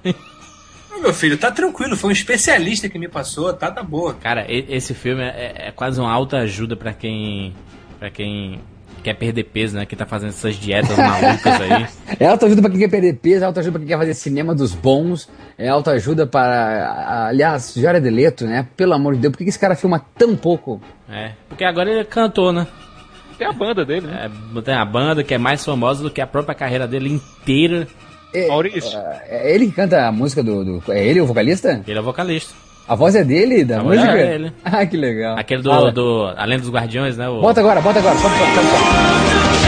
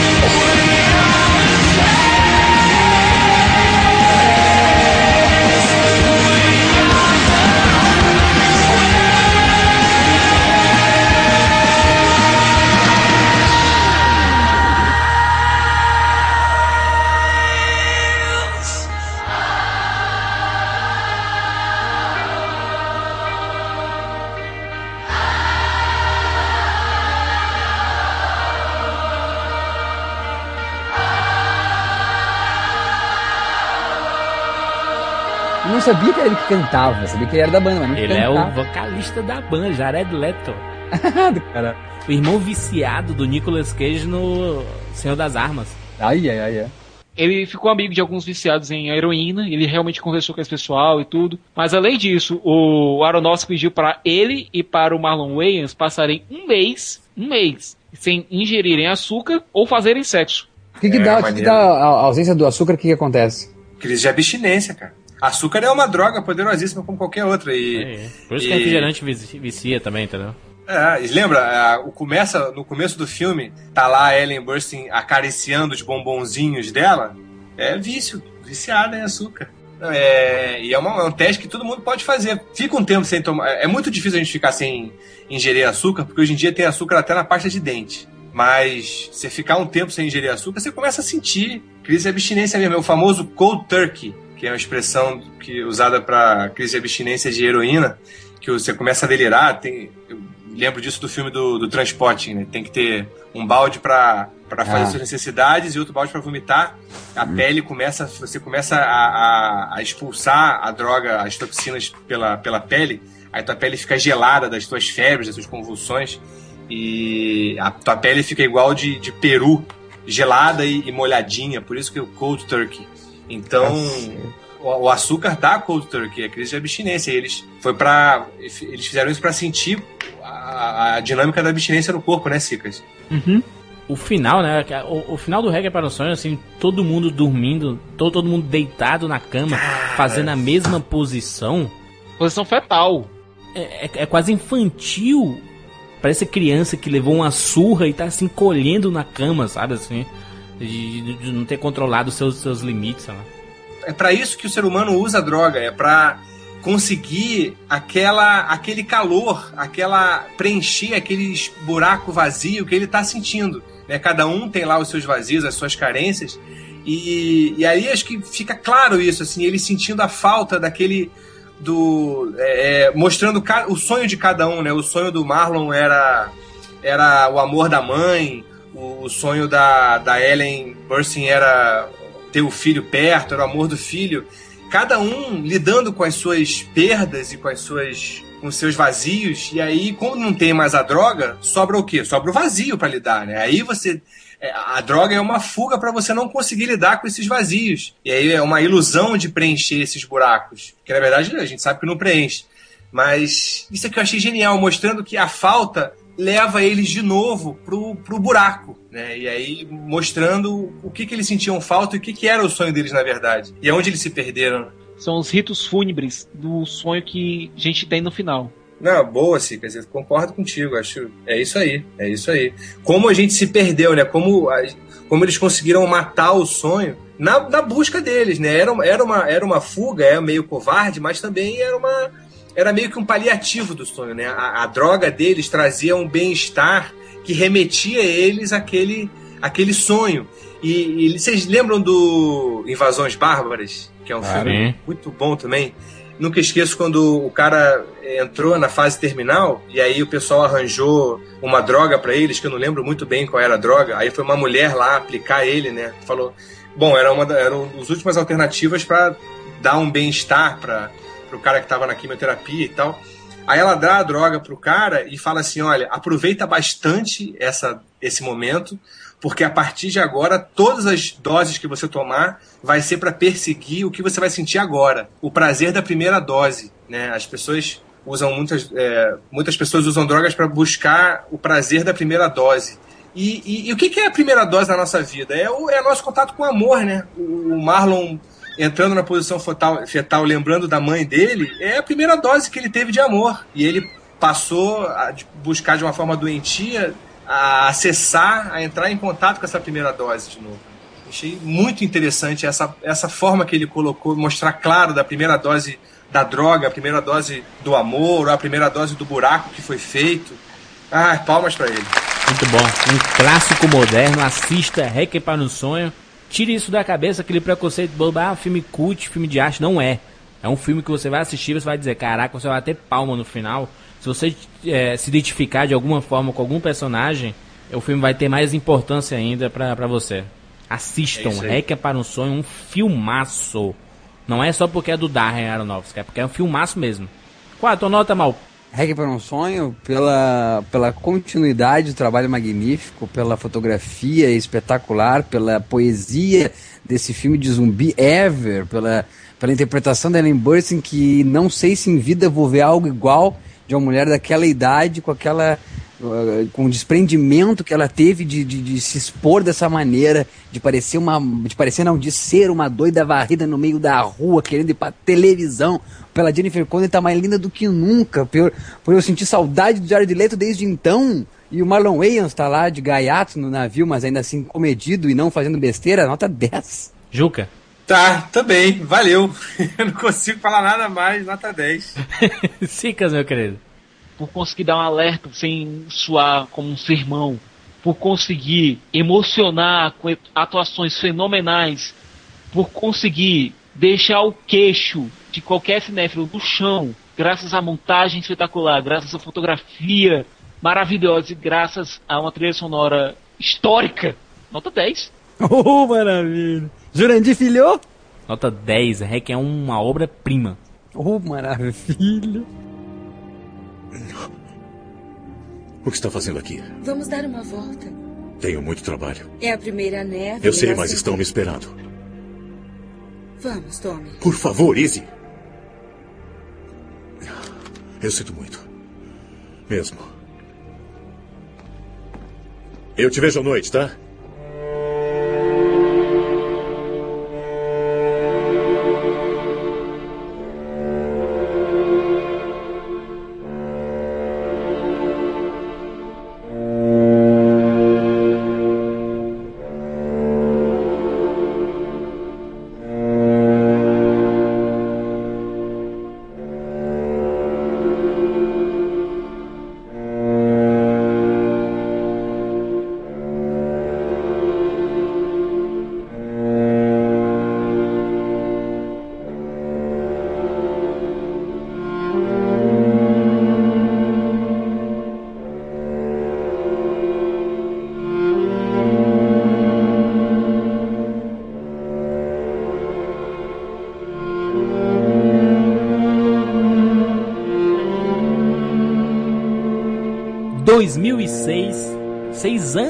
Sem um filme de Darren Aronofsky. Ele foi contratado pro Batman. Contratado? Foi. Eu lembro muito claro de Darren Aronofsky ser o diretor do Batman. Era isso, era certo, era mais certo do que chover pra baixo. Daí veio o Nolan. E por que, e, por- e por que isso? Eu acho que essa é agora, essa é a hora de falar como esse cara ah, teve quase filmes, né? Por que que botaram é Robocop, daí é o Batman, daí é o... qual é esse aí? O Ronin, Ronin, né? Que seria a primeira adaptação lá do, do quadrinho do Frank Miller. Tá, e alguém, alguém sabe me dizer por que que o Aronofsky foi tirado do projeto do Batman? Bom, primeiro, o projeto dele do Batman era bem diferente. Ele e o Frank Miller conceberam um Batman bastante afastado da origem clássica. A Warner não curtiu muito a ideia e resolveu ir para uma abordagem mais realista que o Christopher Nolan tinha dado. Pra você ter ideia, o, Ba- o Alfred seria um mecânico negro. Uou! Não, mas, aí eles desistiram desse Batman, que seria Batman Year One, né? Isso, um ano- Mas aí porque tinha na época tava especulando muito Batman vs Super-Homem, não? Não, Siqueira? Também tinha isso. Aliás, não é por nada mas eu acho que o Wolfgang Peterson, ele tinha alguma, tinha alguma coisa dele com o Aronofsky, só pode. Porque quem ia dirigir esse Batman vs Superman ia ser o Wolfgang Peterson. Guardem bem esse nome, Wolfgang Peterson. A, a, a Warner desistiu do, do ano 1 pra dar apoio ao Batman vs Super-Homem, que acabou não, não, não indo pra frente, a maluquice. Não indo pra frente, por quê? Porque o Wolfgang Peterson resolveu fazer outro filme sobre embate entre heróis clássicos, que foi o Troia. Por conta disso, o Aronofsky foi atrás de um projeto autoral dele, que era o Fonte da Vida, que era uma ficção científica bastante diferente, bastante diferenciada, que era mais pros moldes de 2001, que era mais aprofundado no ser humano do que, de fato, na ficção. E foram escalados para esse projeto Brad Pitt e Kate Blanchett. Foram escalados pro filme, que ia ser produzido pela Fox. Mas, Cicas, antes disso, ofereceram pro Aronofsky dirigir o, o Begins, não foi? O Batman Begins? Diz, diz que foi ele que recusou. Disse, não, não, não quero fazer essa porra não. Tava lá com meu Batmanzinho bonitinho, vocês vieram com essa porra de Batman Begins aí, o cara vai lá pro, pra Ásia, vai treinar lá com o Xing Esse negócio de florzinha, não. Esse Batman com florzinha. Negócio de ninja, você vai treinar negócio de ninja. Eu não fiz essa porra não. Tava lá tudo prontinho, Fonte da Vida ia sair com quem? Brad Pitt, Kate Blanchett e Fox produzindo. O que aconteceu? O Brad Pitt ia ganhar um Oscar, hein, cara, nesse filme, se ele fosse. Brad Pitt desistiu Oh, do por filme. quê? Por que, Jurandir? Porque o filme é forte. Brad Pitt desistiu do filme. Ele foi fazer Troia com Wolfgang Peterson. Olha, o Wolf cagou tudo na vida do Aronofsky, né? O Wolf. O cara tirou Graças ele a do Deus, Batman. vai, graças a Deus vai, porque o Hugh Jackman deu todo o charme do filme. Pois é, isso que aconteceu. Cenários que já estavam prontos pro filme foram destruídos. A produção que já estava to- profissionais contratados, todo mundo pronto pra fazer o filme, todo mundo demitido. Por isso demorou esse tempo todo. O que aconteceu nesse inteirinho? É, o Aronofsky teve a ideia de transformar o roteiro do Fonte da Vida, que já estava pronto, em uma graphic novel. Uma HQ? Aham. Ah, vou, não, vou, não vou fazer filme aí, então vou fazer um quadrinho. Isso. Inclusive, eu tenho uma crítica dessa HQ publicada no aqui no CCR. Tem um link aí embaixo. Aí o linkzinho. E chegou na Vertigo, que é uma editora de. Aliás, é o braço de quadrinhos adultos da DC Comics, que é da Warner. E disse: Olha, eu tenho esse roteiro aqui, eu quero transformar numa graphic novel. O pessoal foi super receptivo. Disse: Olha, a gente quer, a gente passa por um artista aqui, beleza. E enquanto a graphic novel estava sendo feita, ele disse: Porra, eu vou fazer esse filme. eu vou fazer essa porra desse filme. Ele pegou o roteiro e começou a cortar as partes mais caras. Disse: Olha, eu sou um diretor que faço filmes pequenos. Eu sou acostumado a orçamentos pequenos. Eu fiz esse filme, esse roteiro, pensando em um orçamento grande. Eu não vou ter. Então, vou fazer do jeito que eu tô acostumado a fazer. E começou a cortar lá coisas. E isso nasceu Fonte da Vida, produzido pela Warner, com distribuição da Fox em alguns cantos do mundo. Com um modesto orçamento de 35 milhões. Ele tava esperando o triplo disso. E sem Brad Pitt, sem Kate Blanchett, com Hugh Jackman e Rachel Wise, que virou mulher dele depois. e aí, Fonte da Vida. Uau! O que, que foi aquilo, rapaziada? A história é narrada em três perspectivas diferentes, né? De época. Mais uma vez, o Aronofsky desafiou o público, dizendo: Olha, tá aqui o filme. Montem na sua cabeça. So- Século XVI, lá com o conquistador dele. Isso. O, o- a época atual com o cientista. Isso. E um futuro maluco. Mais ou menos no século 23. É, que, no, que na HQ é datada, né? Mas no, no filme não aparece data, né? Isso. Como a gente tá aqui se atendo ao filme, vamos até o filme. Porque são dois roteiros diferentes. O caminho é o mesmo, só que a jornada é um pouquinho diferente. O que é que a gente tem no filme? Na minha opinião, se alguém discordar aqui, beleza. Tom Creel é um pesquisador, um cientista, que está lutando desesperadamente para conseguir a, a cura do câncer. A esposa dele, a Izzy, ela tá sofrendo de um câncer no cérebro e tá basicamente terminal. Isso. A Izzy é uma escritora e tá lidando justamente com esse tema de vida e morte, pós-vida, o que acontece, O passado, os maias. Isso. Entendeu? e com a fonte da vida, que seria a fonte da juventude. Enquanto isso, a gente vê no futuro o Tom Creel já como uma figura zen budista num futuro distante, em uma espaçonave. Que parece uma bolha. É uma bolha. É- porque é a bolha, gente. Não sei se você sabe, mas é uma das formas de energia mais perfeitas que existem. A bolha? Aham. Por que tu acha que a bolha tem aquela forma? Porque é a forma que a energia melhor se encontra para se concentrar. Como uma árvore. Pra mim, o que acontece? O filme é todo um flashback do Tom do futuro, mostrando o que aconteceu no passado que levou ele àquele ponto, enquanto ele lembra da história da Izzy, do livro que ela tá escrevendo, que se chama Fonte da Vida, que mostra um conquistador do século XVI, em plena Espanha, durante a Inquisição. A Espanha presta a ser tomada pela igreja e é a rainha pedindo para esse conquistador encontrar a lendária Árvore da Vida. No Encontrado no Jardim do Éden, né? Isso. Citado Guardada por espada de fogo. Sentado no Pi, exatamente, mal, boa lembrança. Mais uma vez, o Aronofsky ele trabalha com a ciência e a fé, né? O conflito entre ciência e fé, né? É engraçado que minha mãe assistiu esse filme e ela falou muito em reencarnação, né? Sendo que são as três encarnações do, da mesma, do mesmo espírito, né? Do conquistador, do cientista e do astronauta. Astronauta entre aspas, né? Já que é uma nave ali, você é um astronauta, não sei o que. Teórica, tecnicamente falando, mas pra mim o Tom do futuro e o Tom do presente são a mesma pessoa. É, eu também, eu também tive essa sacação, também tive essa impressão. A árvore manteve ele vivo. Não, e não só a árvore, como a, as descobertas que ele tava fazendo lá, né? Não, exatamente. A árvore. Você nota que ele Eu quero, eu, quero, eu, quero saber, eu quero saber a opinião do Jurandir sobre esse filme. Obrigado, Maurício. É engraçado que até o último frame do, do filme, e até tem uma frase, uma frase que eu caí no chão. Eu disse, quando a personagem da, da Rachel falou essa frase, eu pausei e bati palmas. Se lembra de Moisés Morales? Quem? O guia maia sobre o qual eu te falei? Da sua viagem. Na última noite que estive com ele, ele me contou sobre seu pai, que havia morrido. E Moisés não acreditava. Izzy. Não, não, escute. Escute. Disseram que se desenterrassem o corpo do seu pai, eles veriam. que ele se foi. Eles plantaram uma semente em seu túmulo. A semente virou uma árvore. Moisés disse que seu pai se tornara parte daquela árvore. Ele se fundiu à mata e floresceu. E quando um pássaro comeu o fruto da árvore, seu pai voou com os pássaros. Ele disse que a morte era a estrada do seu pai para a plenitude. Foi assim que ele chamou a morte. Uma estrada para a plenitude.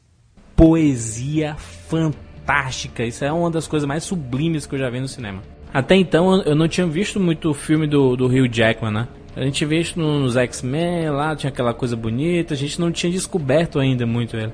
Nesse filme é que a gente vê como ele é um bom ator, né? E ele é um bom ator trabalhando sozinho. Quando Bom ele tá ator, só- eu acho ele fantástico. Kelly chorando, Não, tentando isso, botar isso. a aliança. Antes disso, a gente não tinha visto algo do, do Hugh Jackman que falasse, caraca, que ator fantástico, A né? gente sabia que ele era carismático, a gente sabia que ele sabia se impor em cena, mas a gente não sabia do. A gente não sabia do. É, o que ele faz, ele faz o o Paul, Thomas dele? Anderson, né? Ele é o Paul Thomas Anderson Aronofsky, que pegou lá o Adam Sandler e transformou em ator. O, o, o pegou o Marlon Wayans, cara. Que isso? Não, tá aí. E essa é a prova que o Aronofsky é um tremendo diretor de atores. Ele conseguiu tirar uma atuação do Marlon Wayans. Eu descubro aí que o, o Hugh Jackman, ele é um bom ator sozinho, quando tá ele e a câmera. É, ator que, que vem, vem de formação de teatro sabe trabalhar sozinho, porque, porque sabe fazer monólogo, sabe é, é, faz, é, tipo, tipo de teste, sabe? O, o diretor chega assim, ah, meu filho, chora aí. Sim. Sabe? E ele sabe como se mexer ali, sabe? Ah, vale lembrar que tem a Ellen Burstyn nesse filme, né, também, do Requiem para um Sonho, é a mãe do Hugh Jackman. Mãe entre aspas. Por que tu falou mãe entre aspas, Sigas? Não, porque ela não é mãe dele, é a figura materna dele, não é? ah, não é? Eu pensei que era a mãe dele. É a, a figura materna do quê? Do, do, do, do laboratório? Isso. É uma, é uma, uma, uma, uma cientista mais velha, é isso? Ela tá para o, para o, o Tom como o Sol tá para o Max. Entendi. E o Sol também tá no Requiem para um Sonho, né? Tá sim. É. E também Ele tá é o- nesse também. Ele faz o É. Padre Ávila. Ele faz o Exatamente. Só não tá no Lutador. Ou tá? Tá no Lutador também, se eu não me engano. Voltando pro Voo da Vida, só então, pra quebrar o, o gelo, o pessoal deu muita risada no cinema quando apareceu o Hugh Jackman meditando no espaço. É mesmo. É mesmo? Nossa, cara, o pessoal ria assim, tipo, "Pff, palhaçada é essa?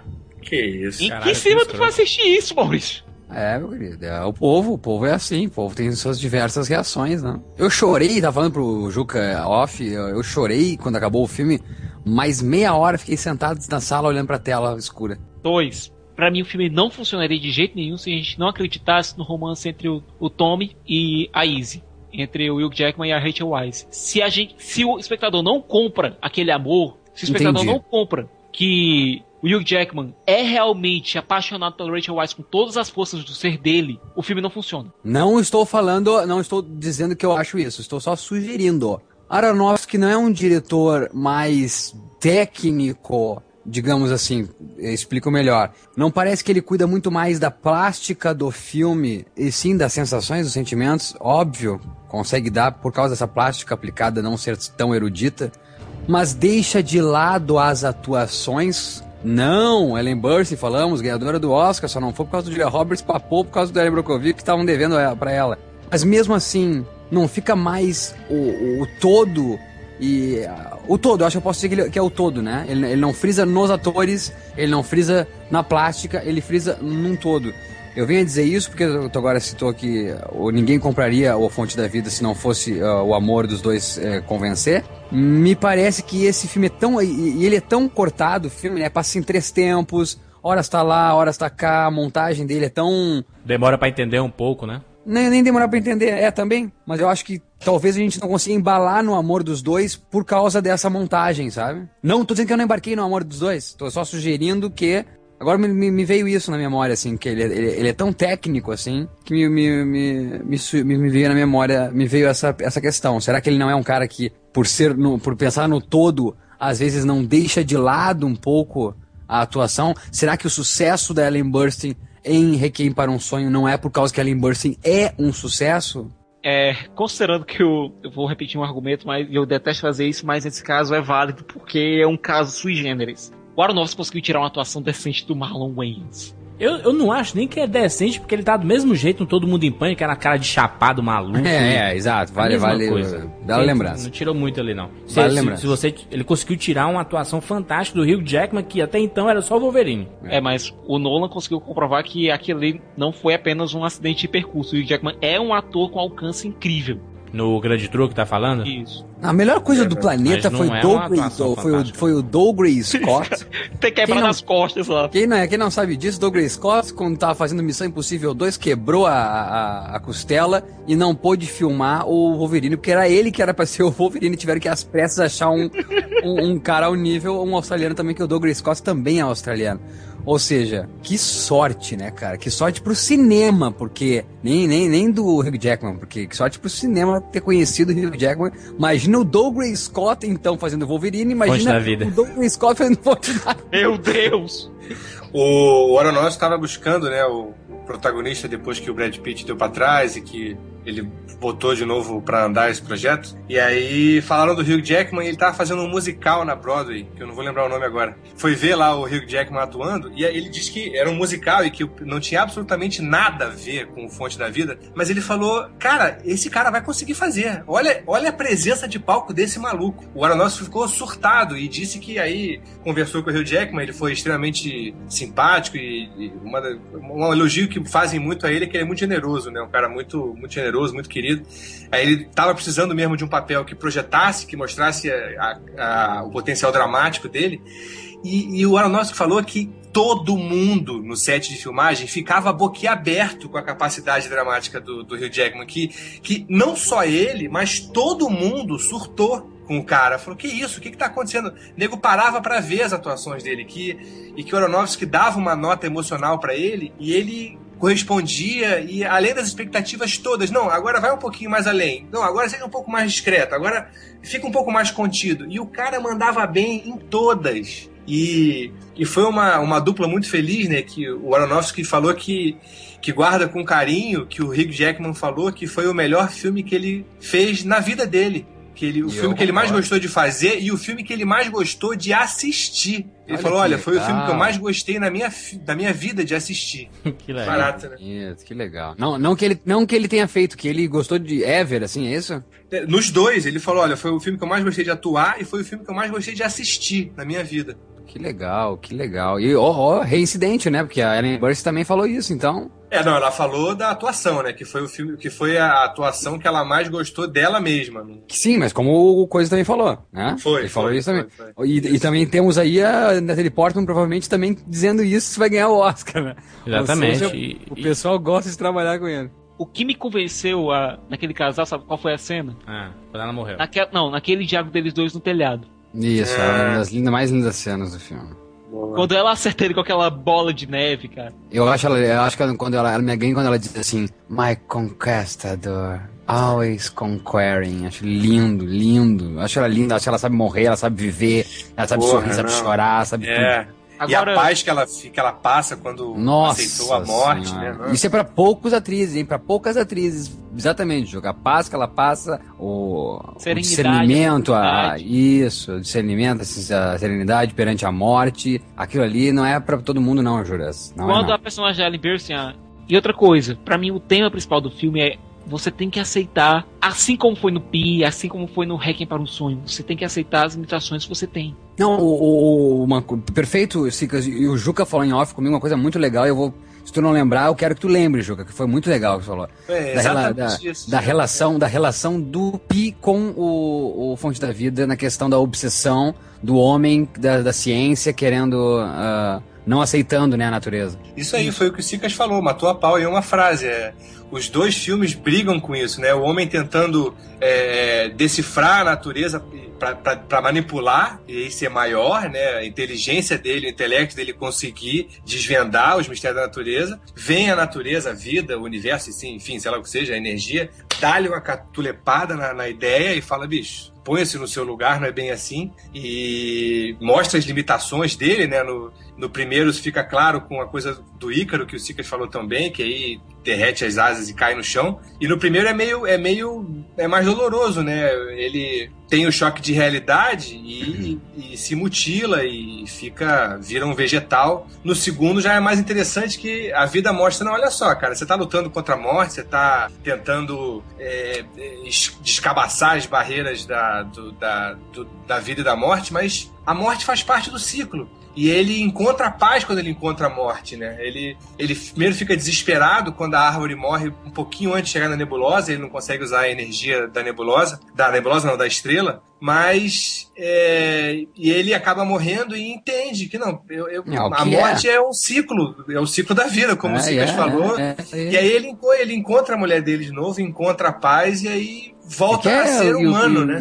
E o que é ele aceitando e derretendo, indo pra, pra, pra, pra, pra, pra, Luz. a nebulosa, é isso que tá faz- referindo, a nebulosa? Quando ele, quando ele derrete, como é, né? Melt away, a luz vai indo, subindo, que Se loucura funde, aquilo. né? Ele volta a ser E a energia. trilha sonora do Clint Mansell nessa hora. Mais uma vez, hein? É, e é por isso, e é por isso que eu cagueando pro Oscar e gosto do World Soundtrack Awards, que deu o Public Choice Award pro Clint Mansell. É por isso que eu caguando pro Oscar e gosto do Online Film Critics Associate Awards, que deu Original Score para Clint Mansell. É por isso que eu caguando para o Oscar e gosto é mesmo do Directors Guild of Canada, que deu edição sonora, deu para assistente de som, direção de diálogo de editor. Eu gosto do caguando pro Oscar e gosto é mesmo, sabe do quê? do Chicago Films Critical Association Awards, que também deu Best Original Score para Clint Mansell. É, isso aí. Eu te dizer, né? Por que, que o Oscar não, não, não, não me dá o Oscar pra esse homem? A minha interpretação, deixa eu reformular a minha interpretação do, Reformule, Jurandir. da- das três histórias. A do conquistador, da vida real, né, do cientista e do astronauta, entre aspas. né? o momento astronauta, minha mãe que falou, hein? Minha mãe falou que o, o momento astronauta, ele já estava morto, morreu ali. Era o espírito dele tentando buscar a salvação para ir para a luz, né? Para ir para o plano espiritual. Então foi que a galera do Lost chupou a sexta temporada, né? Olha, Isso aí? eu discordo um pouquinho dessa Tu é interpretação. cético, Siqueto, tu não acredita Não, em não, porra não nenhuma. é por isso não, não é por isso não, gerente. Eu vou explicar por quê. É por conta de um diálogo que ele tem no final do filme. I'm gonna die. Eu vou morrer. Mas morreu depois. Não, ele, eu vou morrer. Ele, o espírito. Siqueira, ou dá outra porrada na tua cara agora.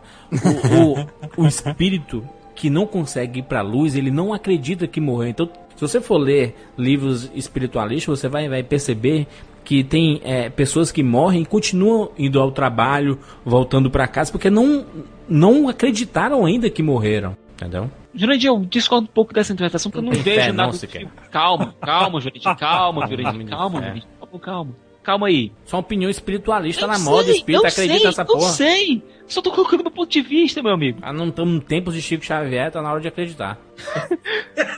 Meu celular.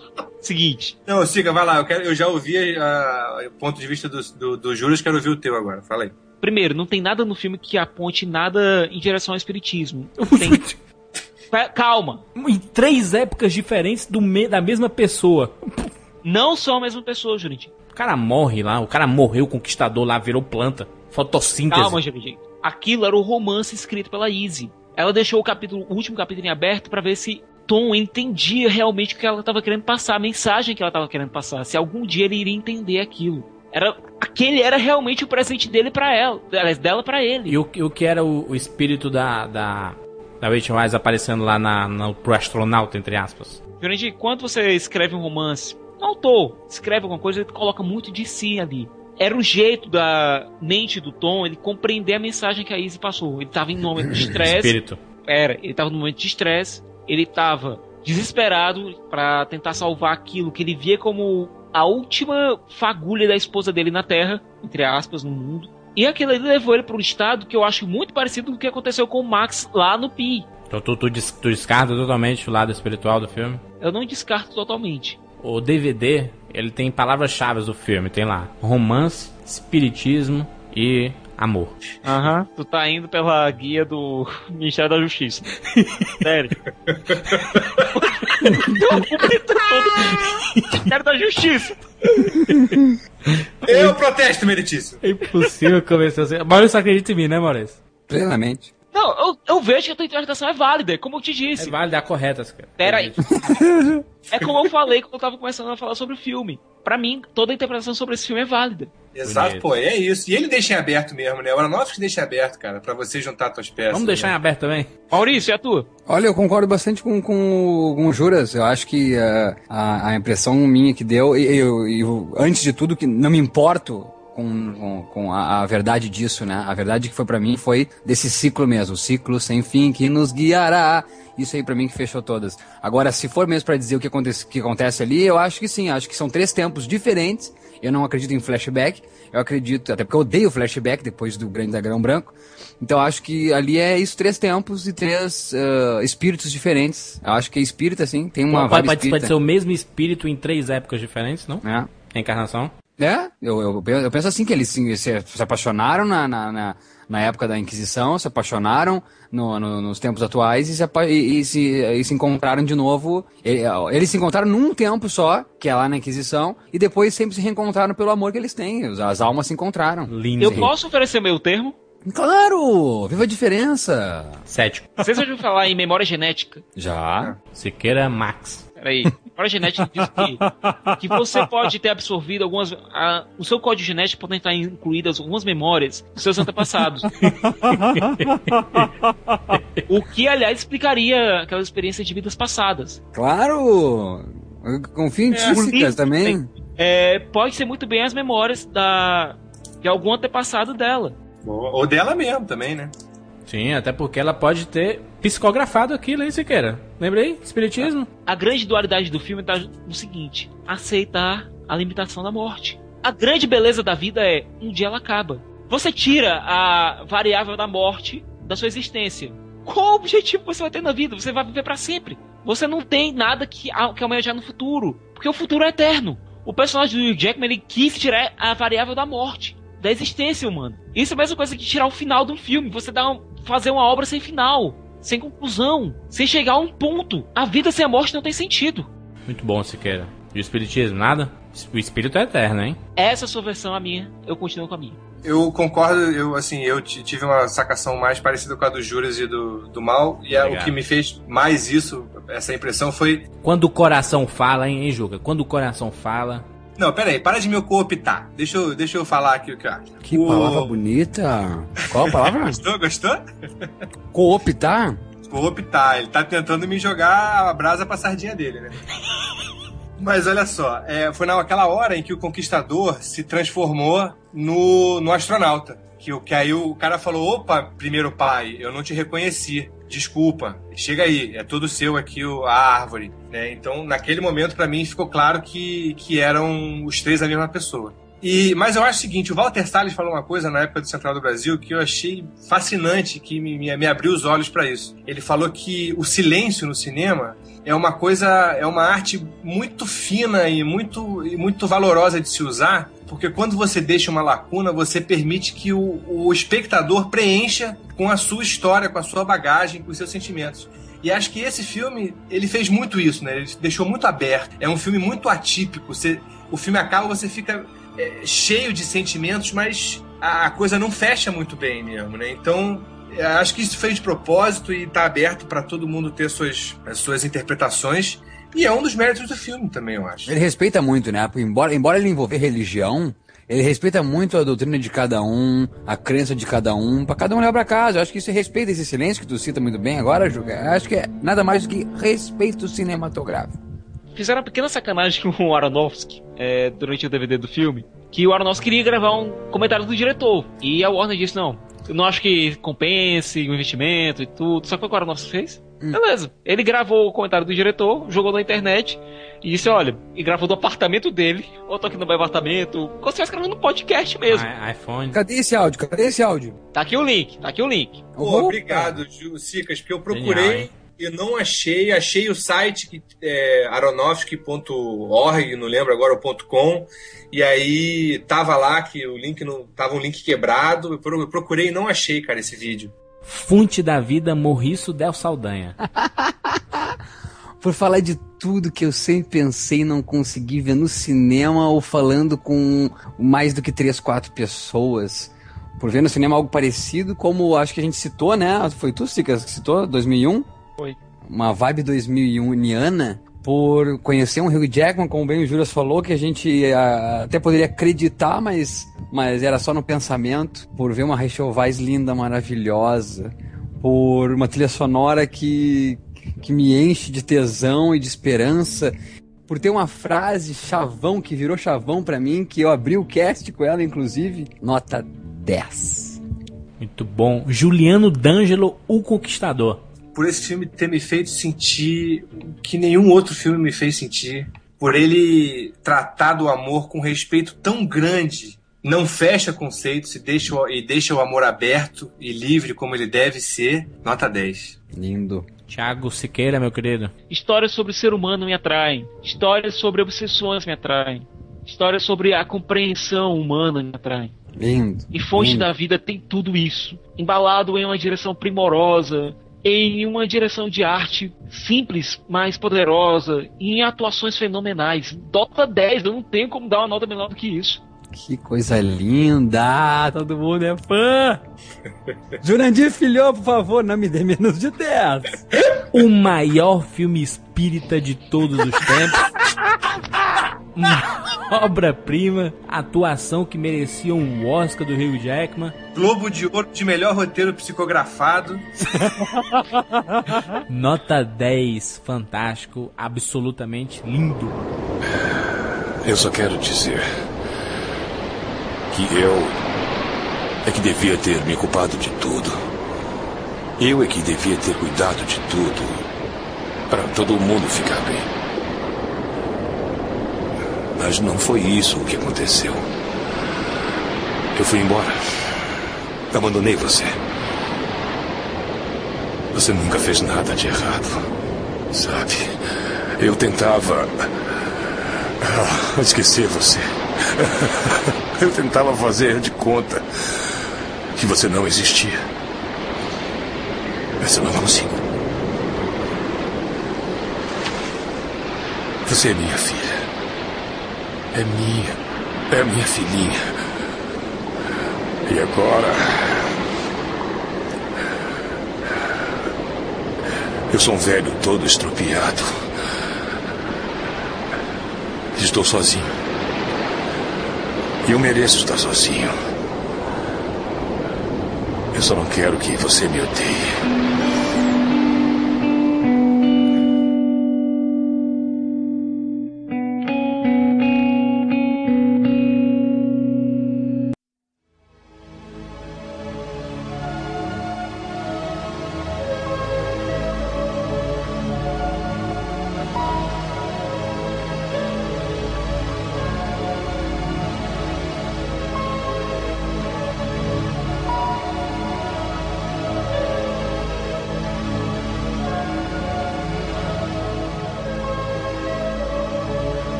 Não ganhou dinheiro, né? Três filmes, não ganhou Só o dinheiro. Pique deu dinheiro, né? Gastou 60 mil, faturou 3 milhões.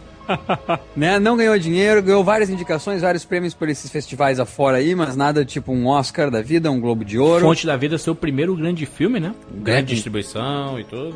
Mas aí, tipo, não rendeu grana, deve ter levado um puxão de orelha, né? Porque não foi do braço independente, não foi a Fox Searchlight, foi. eh, aliás, nem foi pela Fox, né? Pela foi Warner. pela, pela Warner. pela né, Warner e pela Fox. É, distribuição pela Fox em alguns lugares. Mas não, foi a, mas não foi a Fox Searchlight, né? E qual é o outro braço da Warner? A Warner, aquela que é a do Antes do Pôr do Sol. É a Warner. Não, é a Warner que, que é a Warner metade. Independent. É, o logo, exatamente. O logo divide assim, Warner Independent. Ou seja, foi pelo braço forte dos estúdios. Então, Mas apareceu, né? Pro mercado. Olha, eu sou da com um abraço. Eu quero, eu quero que no, eu quero que agora que o pessoal já comente antes de passar para o lutador e, sangue, cisne negro, sangue negro, que o pessoal comente desde agora aí, já vai postando aí se viu ou não viu. Eu aposto que 100, eh, de 100, 80 pessoas não viram. Então, não sei se o povo conheceu ou não. Tô com um roteiro aqui do lutador decadente. Não, não, beleza, só quero, só quero, só, só quero aqui eh, imaginar que ele deve ter levado um, um- um bom puxão de orelha ou então conversado e pensado, olha, eu tenho que mudar minha vibe, tá muito ficção científica, tá muito onírico, tá muito lisérgico o meu trabalho. Eu acho que tem que fazer uma coisa mais pé no chão, não foi? Acho que foi por aí, acho que foi por Por que, aí. que o lutador, por que, o lutador é tão diferente? Aliás, da onde é esse texto do lutador? É dele esse texto? Não, é escrito por Robert DeSaio.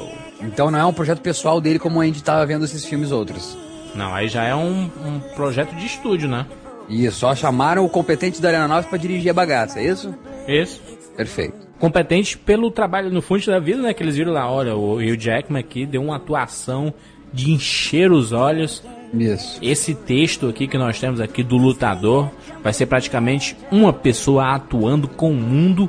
Tem que ser um diretor que consiga fazer isso. Lembra que eu falei? Hugh Jackman atuando perfeitamente sozinho. As melhores cenas dele no choro, é, lamentando de alguma forma. Aqui o lutador, né? 2008, dois anos depois, Aronofsky entrou no Star System, filme a cada dois anos. É, é o filme isento da ficção científica, é muito mais propenso à academia aceitar, né? E aí deu no que deu, né? O cara sentou no Globo de Ouro e sentou no Oscar. Mas, novamente, é um filme que não foge da característica do Aronofsky de lidar com uma coisa básica do ser humano: obsessão. Obsessão, sem dúvida nenhuma. É, Drogas, né? Esquecimento, esquecimento, né? Obsessão pela fama, né? Não é nem pela fama, obsessão pelo, pela adrenalina de estar lá, de estar fazendo o que ele acha que ele nasceu pra fazer. A gente vê o personagem do Randy, do Mickey Huck, você coloca todos aqueles grandes atores dos anos 80 que entraram no ostracismo, né, cara? Não, perfeito. E só, só, pra, só pra, pra, pra, pra ressaltar mais a, a brilhante a, a ideia que o Sicas teve sobre o filme, comparando com que sim mesmo não sendo o roteiro dele, é ainda um trabalho do Aronofsky com a marca registrada. Sicas, o lance também dele do personagem, porque não do Mickey Huck, não aceitar a, a natureza, né? Porque ele tá tendo bombadão, né? É, ele tá coroa, mas tá lá, né? Querendo ser o jovenzão, né? Não aceitar que o tempo passou, né? Isso. A natureza, o ciclo. Mas como você aceita, né? É fácil a gente falar, né? Pô, tem que aceitar, né? O tempo chegou. Mas aí você sempre fez a vida toda a mesma função. Você nasceu pra aquilo. Como aceita, né? Como assim, cara? Como assim? Como, você des- desiste daquilo que você fazia com tanto vigor e com o passar do tempo você começou a sofrer com isso, mas continuava fazendo. Olha a cabeça, por exemplo, um é, esporte, né? Um jogador de futebol, quando é que ele aceita? Você não vai mais jogar bola, cara. Acabou tua carreira. É. E acaba não só por velhice, mas por deficiência, né? Não aguento mais fazer isso. É um, é um, é um rock balboa, não? Ele é o Rock Balboa, o Rock de 2006, aquele Rock Balboa mesmo, que ele não consegue aceitar que perdeu porque ele tem um- uma fera dentro dele, né? Uma besta. Ele tem que liberar essa besta, né? Só que nesse caso, a besta que tem dentro do, do Randy, ela consumiu não só a ele mesmo, não só a vida dele, mas consumiu todo, todas as relações, todas as pontes que ele poderia ter construído com outras pessoas. É. Essa besta destruiu. A direção do Aronofsky é fantástica nesse filme porque ele coloca muito o Mickey Huck de costas, né? Você acompanha, ele vai acompanhando sempre. Parece que o mundo tá nas costas do Mickey Huck, o peso que ele tá sentindo ali. Tanto que você olha pra ele, ele já tem aquela cara de cansado, né? De, de porra, tá foda aqui, cara. E ao mesmo tempo que ele tá fugindo, talvez, e não encarando Isso aí.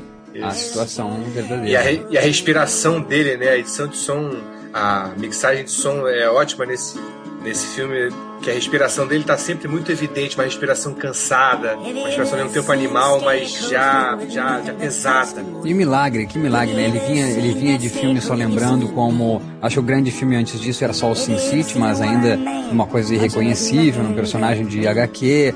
Ele tinha feito Chamas da Vingança, era uma vez no México, do Rodrigues, o Domino do, do, do, do- do Tony Scott. Deu o Globo de Ouro pro homem, ai, ai, ai, e o Middle Finger, né? E ele deu o dedo do meio, né? É. O Aronofsky né? No Globo de Ouro. Exatamente. E ele só não ganhou o Oscar porque o Champagne fez aquela interpretação fantástica do Milk, né? Exato, perfeita interpretação.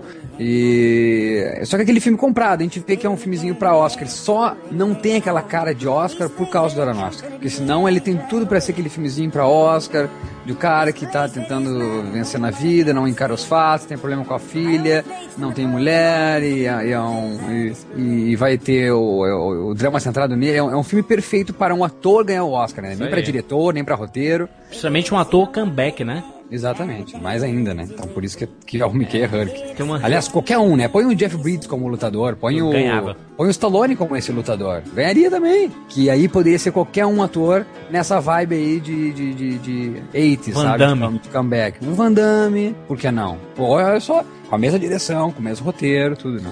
É isso aí, eu acho que poderia ser qualquer ator, mas não poderia ser qualquer diretor, cara, porque Isso, o né? filme não tem. Ele não tem muitos altos e baixos, né? É um filme meio linear, que muito nas entrelinhas, muito no olho, muito no silêncio. Acho que se- seria muito difícil esse filme ser um, um bom filme que é na mão de outro diretor, vocês não acham? Tirando, sei lá. É, eu, eu, eu acho, e tem, tem, um, tem uma cena particular que pode ser besta, né? eu- Mas me, me chama a atenção quando ele, ele teve que procurar outro emprego, né? E vai começar a servir as donas de casa, né? Dar um no salamezinho, um queijinho e tal.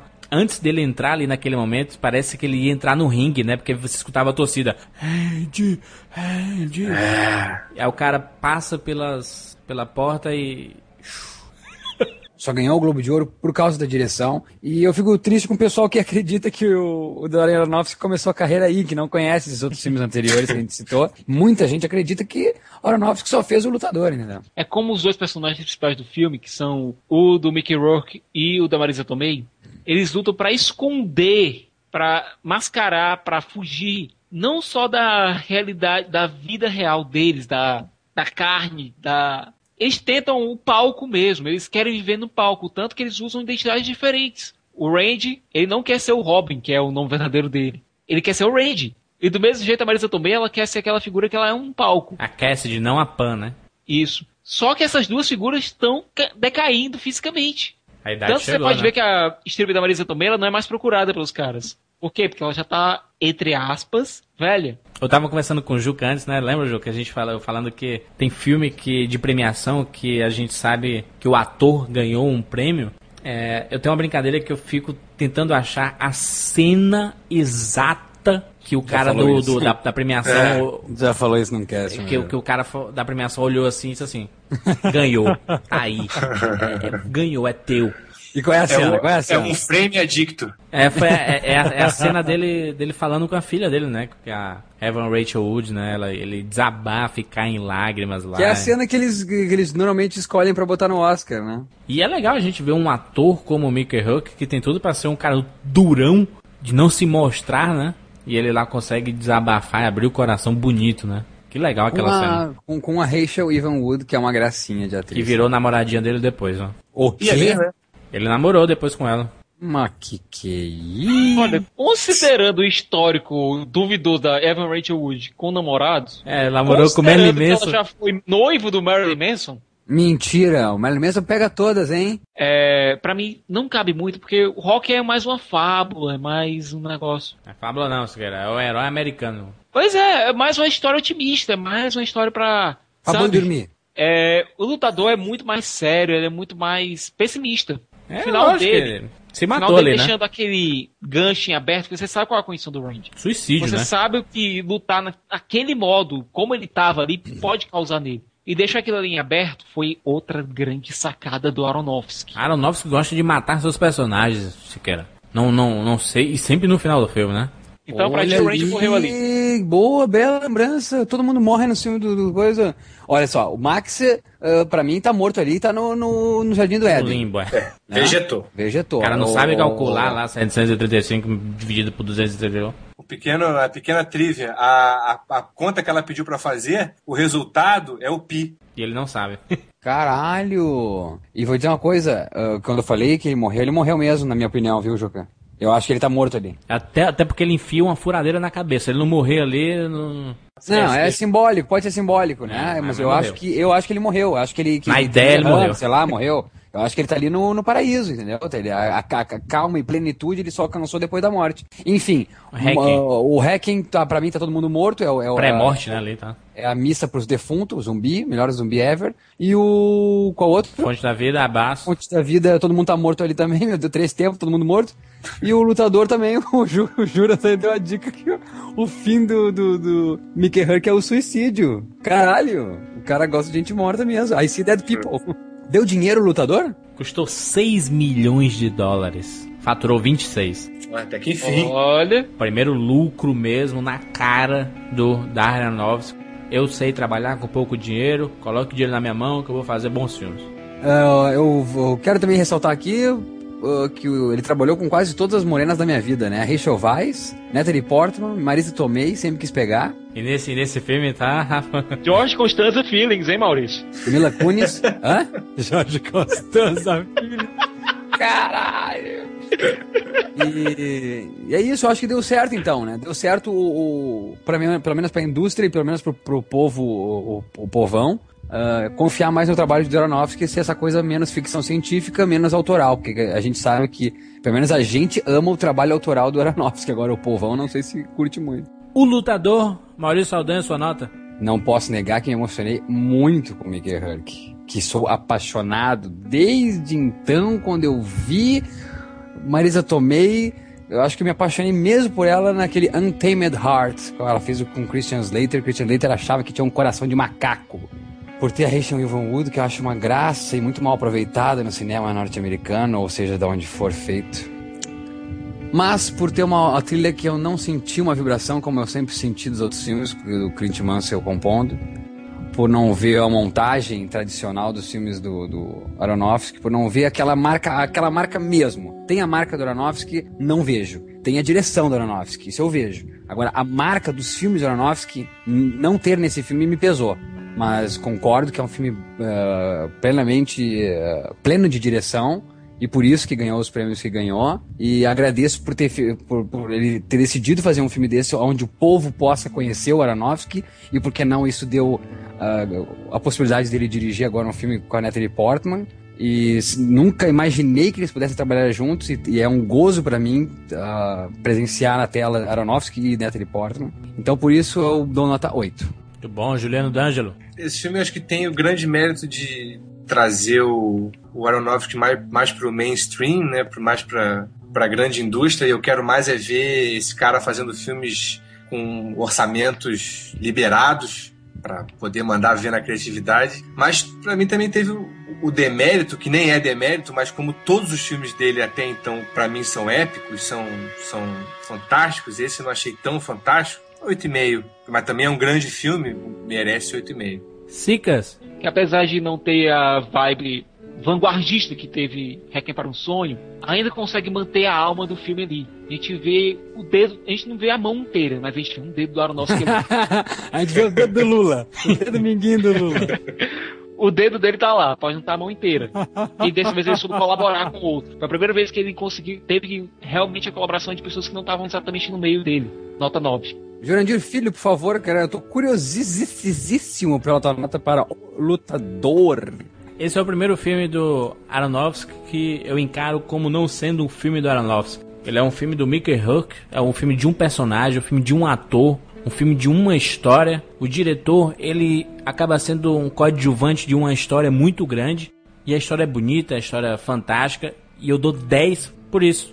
Pela Olha! história, não, não pelo diretor. Se, se você colocar um, um cara que tá conhecendo o cinema agora e quer assistir os filmes do Aronofsky e colocar ele pra assistir, a pessoa nunca vai identificar que é um filme do Aronofsky. Talvez assim, por- talvez por um Concordo. pedacinho assim, ai, se lembra o Aronofsky um pouco, mas não, não, não é difícil identificar. É, é, exatamente, a palavra correta eu acho que é essa, Júlia. Lembra Aronofsky isso aí. Mas eu acho assim, ó, tira ah, os créditos do filme, põe o cara, põe dois caras pra assistir uh, Requiem para um Sonho e depois assistir O Lutador. Eu duvido que o cara diga que é o mesmo diretor. Ele, te- ele- ele tem uma vibe, é engraçado, ele tem uma vibe Irmãos Coen, de alguma forma assim, sabe? Se Irmãos Coen É. dirigisse um filme de luta, seria desse jeito. Até porque eles têm, tem Guns N' Roses, sabe? No filme, o Mickey Rourke falando, é, Guns N' Roses era foda, anos 80, não sei o quê. Então, mas é um filmaço. Nota 10, absolutamente fantástico. Again.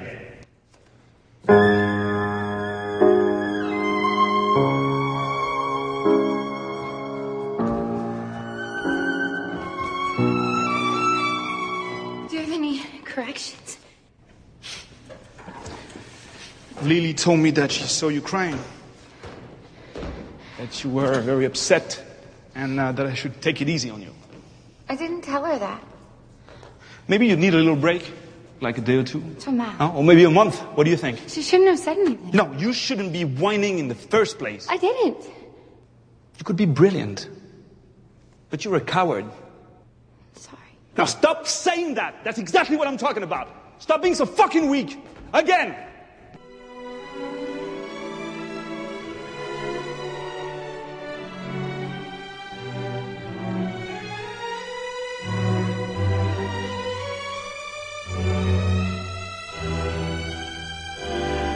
Antes da gente falar de Cisne Negro, falar que o Aronofsky produziu o vencedor, né, Siqueira? Pois é, ele ia dirigir esse filme do que acabou indo parar nas mãos do David O. Russell, só que a temática dele é muito semelhante à de um lutador. Aí eu acho que ele não queria se repetir, tava com outro projeto na agulha, então ele deixou só pra produzir mesmo. Ah, por que, cara? Ele fazia o lutador, o vencedor e o perdedor depois. Trilogia era. Aí, ter- aí terminava com The Losers, né? O perdedor. Falando em um lutador, vocês sabiam que originalmente o, o- a história do lutador e do cisne negro se misturavam? Que o, o Aronofsky queria fazer um filme sobre o romance de um lutador e uma bailarina? Ai, meu Deus. Nossa. Aí, Aí, Mickey Rook e Natalie Não, Portman. não, Mickey Rourke com Natalie Portman, mas não dá, cara. Não, Não faz, não faz consigo isso. defender. aí ele, ele começou a ver que eram assuntos muito diversos e ao mesmo tempo fascinantes. Investiu primeiro no lutador e mais tarde, durante 10 anos, né, foi fazendo essa maravilha. Vamos falar, né? Cisne Negro. Spoilers free. Olha só, quem não assistiu Cisne Negro tá perdendo, perdeu. Você Perdeu, Playboy. Se você tá escutando esse programa três, quatro meses depois da sua, do seu lançamento, perdeu, cara. Perdeu uma oportunidade de assistir um clássico. Cara, porra, que alívio. Finalmente eu, eu, eu tô tranquilo sabendo que a gente tá deixando uma obra cinematográfica para as próximas gerações. Que o nosso, o nosso tempo tá gente produzindo tá coisas- deixando.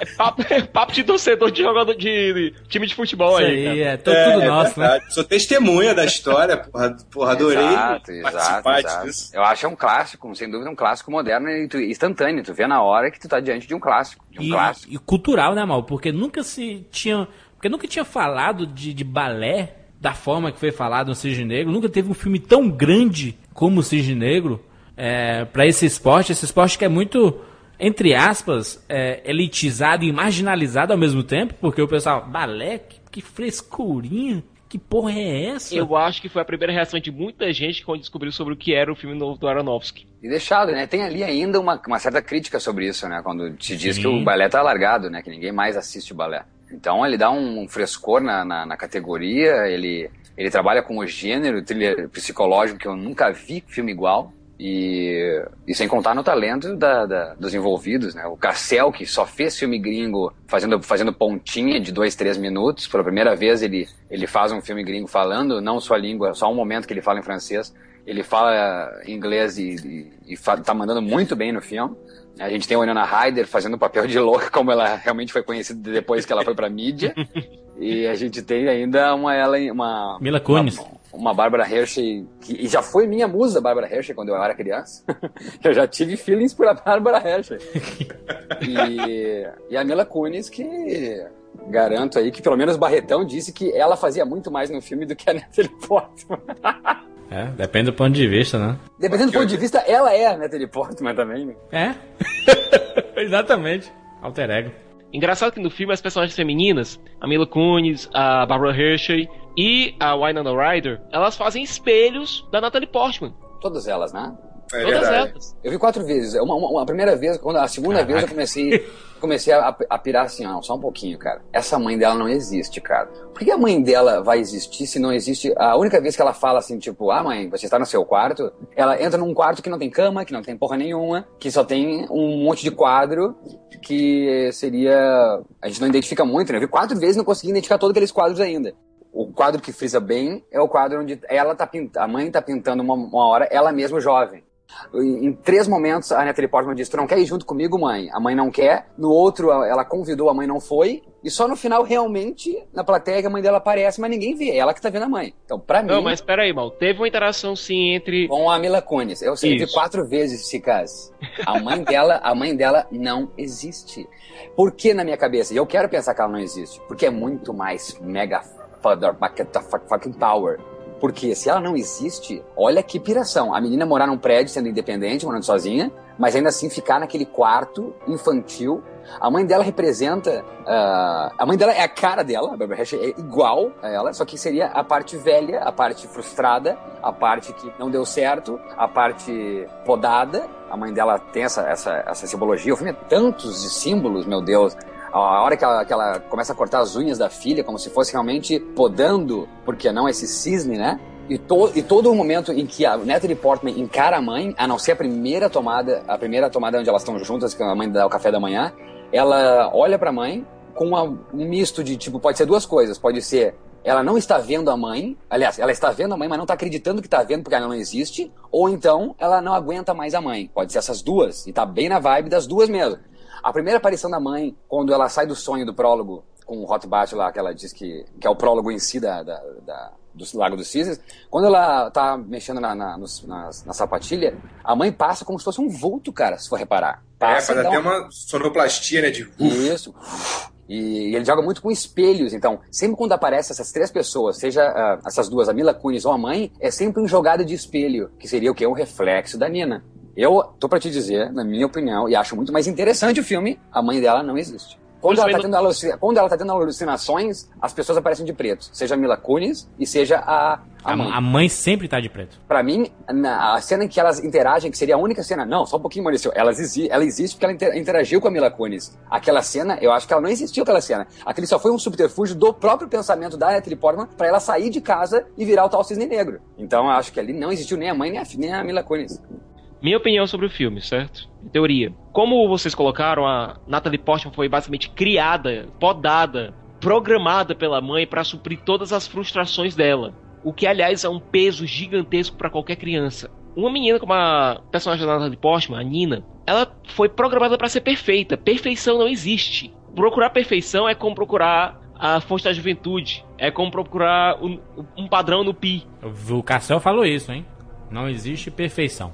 Pra Só mim, isso? ela existe e ela é grande É. responsável pelos traumas da filha. Não, mas eu, eu- eu também acho que ela existe no pensamento da filha. Na alucinação da filha ela existe, mas agora que ela exista, por favor, me dê embasamento. Me dê um quarto, me dê uma roupa diferente, me dê uma cena onde ela não parece um espírito. Quando ela tá saindo, por exemplo, que ela não acorda a filha, que ela tá sentada sozinha lá como se fosse um espírito, caralho. Vai me dizer que o bolo também foi uma alucinação. O quê? O bolo. Sem dúvida. Todas as cenas que ela entra dentro do, dentro- do hall do apartamento, do, do- do edifício, dá a entender que ela é uma mulher independente. A cena que ela põe, põe, o, fi, põe o lixo pra fora, quem põe eh, lixo pra fora é a mãe, não é filha. Não os, os brinquedinhos, o lixo. ó. Uma hora ela põe um saco de lixo pra fora. Então, É, depende da casa onde você mora, né, Maurício? Ah, sim, cara, tu entendeu o que eu quero dizer, bicho. Não, não fora. Homem-Aranha, quem botava o lixo pra fora não era a tia May, era o Peter. Ah, Filha, esse- mas filha mimadinha do balé não, não coloca lixo pra É, fora. exatamente, obrigado. Olha que piração a mina morar sozinha dentro de um apartamento, mas por causa de uma, de uma alucinação que ela tem com a mãe, viver num quarto infantil. Olha que piração, velho.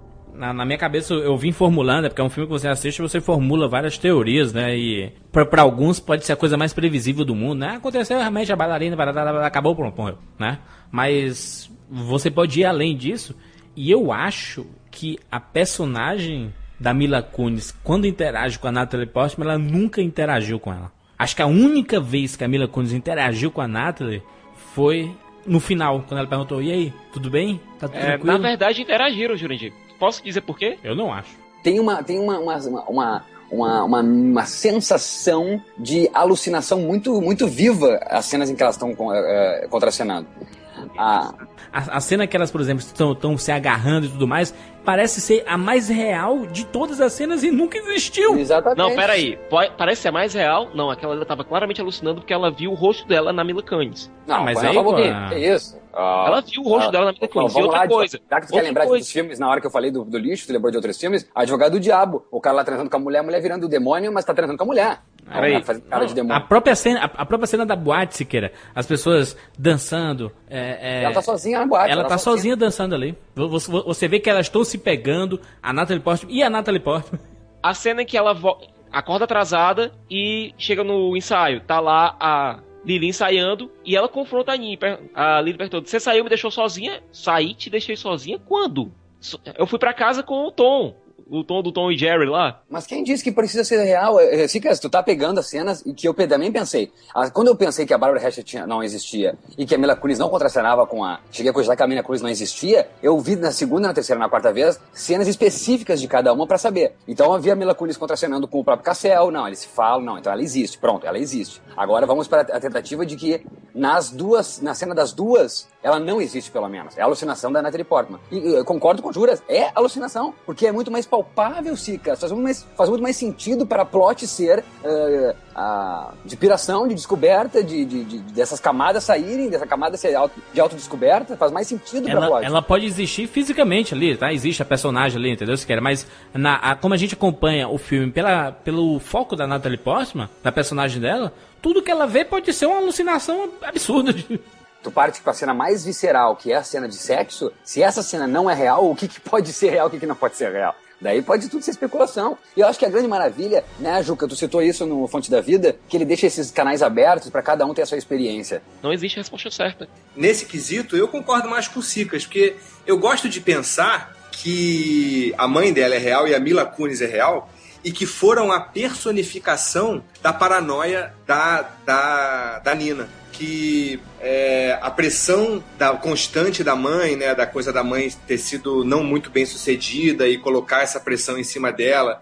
Mas e é aí, tão trivial, ela né, Juca? É tão trivial, não? Não, mas olha Não. só. Não, Que é coisa a- mais trivial que ser humano, Maurício? É, Peraí, e- uma coisa mais Ai, complexa que o trivial do ser ô, ô, humano. ô, Juca, me, me estranha você, um fã de Fight Club, É, exatamente. Não, pera aí, deixa eu chegar lá, olha só. achar tão, É. tão, tão, tão- Tão simples a narrativa, assim, é isso Não, não, mas que simples nada. Eu achei fascinante. É, também, até também tem uma simplicidade aí que eu acho fascinante, porque a gente sabe que é, os nossos traumas ou as nossas aspirações partem de coisas simples mesmo. Quando a gente consegue resolver, a coisa era mais ou menos simples. É, tem uma amiga que sempre diz que você vai no fundo, no fundo, vai cavando, vai cavando, você sempre vai chegar ou papai, ou mamãe, ou amor, ou aceitação. Mas- perfeito. Então não tem jeito. Mas, mas, mas, Cicas, ó, mas Jucas, olha que perfeito. Ah, se tu reparar que na mesma devaneio que eu tô tendo com o Juras, é simples também. Porque se tu for ponderar que a, a cena real é só aquela cena que ela dá oi pra Mila, lá no começo do filme, quando ela entra Aham. no, no- no- na coxia, e depois é só no final, quando ela bate na porta, olha só, foi só fruto da piração da mulher. Olha como era mais simples. Olha como, era, como ela era uma pessoa de boa, tranquila. Posso quebrar aqui Por favor. uma frase que a Mila Kunis fala justamente nessa hora da confrontação. Abre aspas. Eu sei que as coisas não andam bem com a gente nos últimos tempos, mas eu queria te congratular pela performance que tu deu agora. Mas pode ser uma piração dela, não? Pra, se autoconfortar. Qual mulher americana não, não se manda flor, bombons no dia dos namorados? Eu diria nem isso. Eu diria nem isso. Eu diria que ela só viu essa mulher no metrô e depois dando aquele oi na, na, na coisa. E mesmo assim, pode ver que aquele negócio fica assim, ó. Ninguém fala com ela, a Mila Kunis dá o ar da graça e o pessoal não fala, ela, ok. então, nem sei, vou- ainda fico com a Mila Kunis não existe. Companheiros, o que eu acho que fica mais legal, as duas existindo, é que é, é mais ou menos assim que a nossa paranoia acontece, né? A gente tá sentindo alguma paranoia dentro, tá aqui dentro da gente, interior, e aí, quando a gente. é, é, e aí.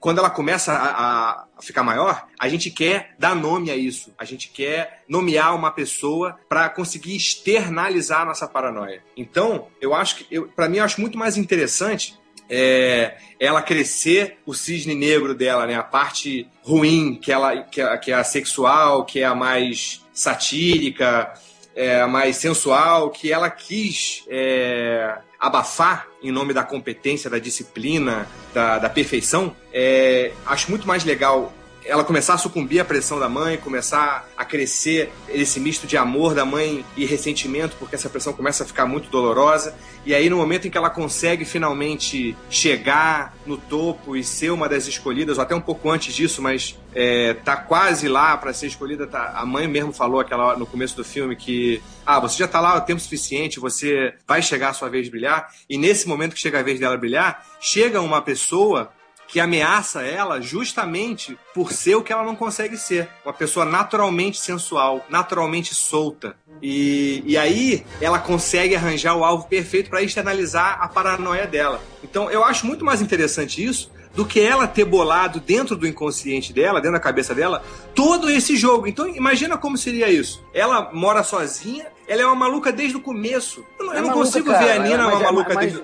Não, mas se ela ó, vive com uma mãe, se ela vive Sim, falando com uma mãe é, que não existe, imagina ela é como é que maluca. foi a vida, imagine como é que foi a vida dessa menina. Eu acho mais forte isso. Imaginar como foi a vida dessa menina pra ela se per- ser, ser perturbada a esse ponto. Imagina como é a pressão que. Porque a gente tá falando de uma personagem E só. acho que quando a Mila Kunis aparece, ela é a mãe dela. Daí ela passa a ser a mãe dela. O, se ela tem já essa alucinação com a mãe, que pra mim não existe, descobre a existência da Mila Kunis, ela parece ser a mãe dela ali viva, tipo. Mãe dela e aí vai novinha. vir? Vai vir ou não vai vir? Você não vai, vai- não vai conseguir. Eu vou conseguir, porque a mãe tem um tem uma relação das duas ali com, com competi- competitividade, né? Então eu sou tua mãe aqui, ó, eu você. Pra mim, porque as cores são as mesmas, cara. A mãe veste cinza e preto, a Mila Kunis veste cinza e preto. Claro que predomina o cinza e preto no filme, até o Cassel veste cinza e preto. Mas, é, enfim, eu tive essa relação de que ah, espelho, essa- esse lance do reflexo, isso me faz pensar também na, filmografia do Aronofsky, que tudo parece esse requiem para um sonho, tudo parece zumbi, morto, tudo parece estar no limbo. E, e acho que se tu for ver no Pi, parece que tem uma, uma, uma, uma nuvem de, de, de, de pós-mortem, tem no Requiem para o Sonho, tem no Fonte da Vida muito isso, e de alguma forma também tem no Lutador. Então acho que aqui,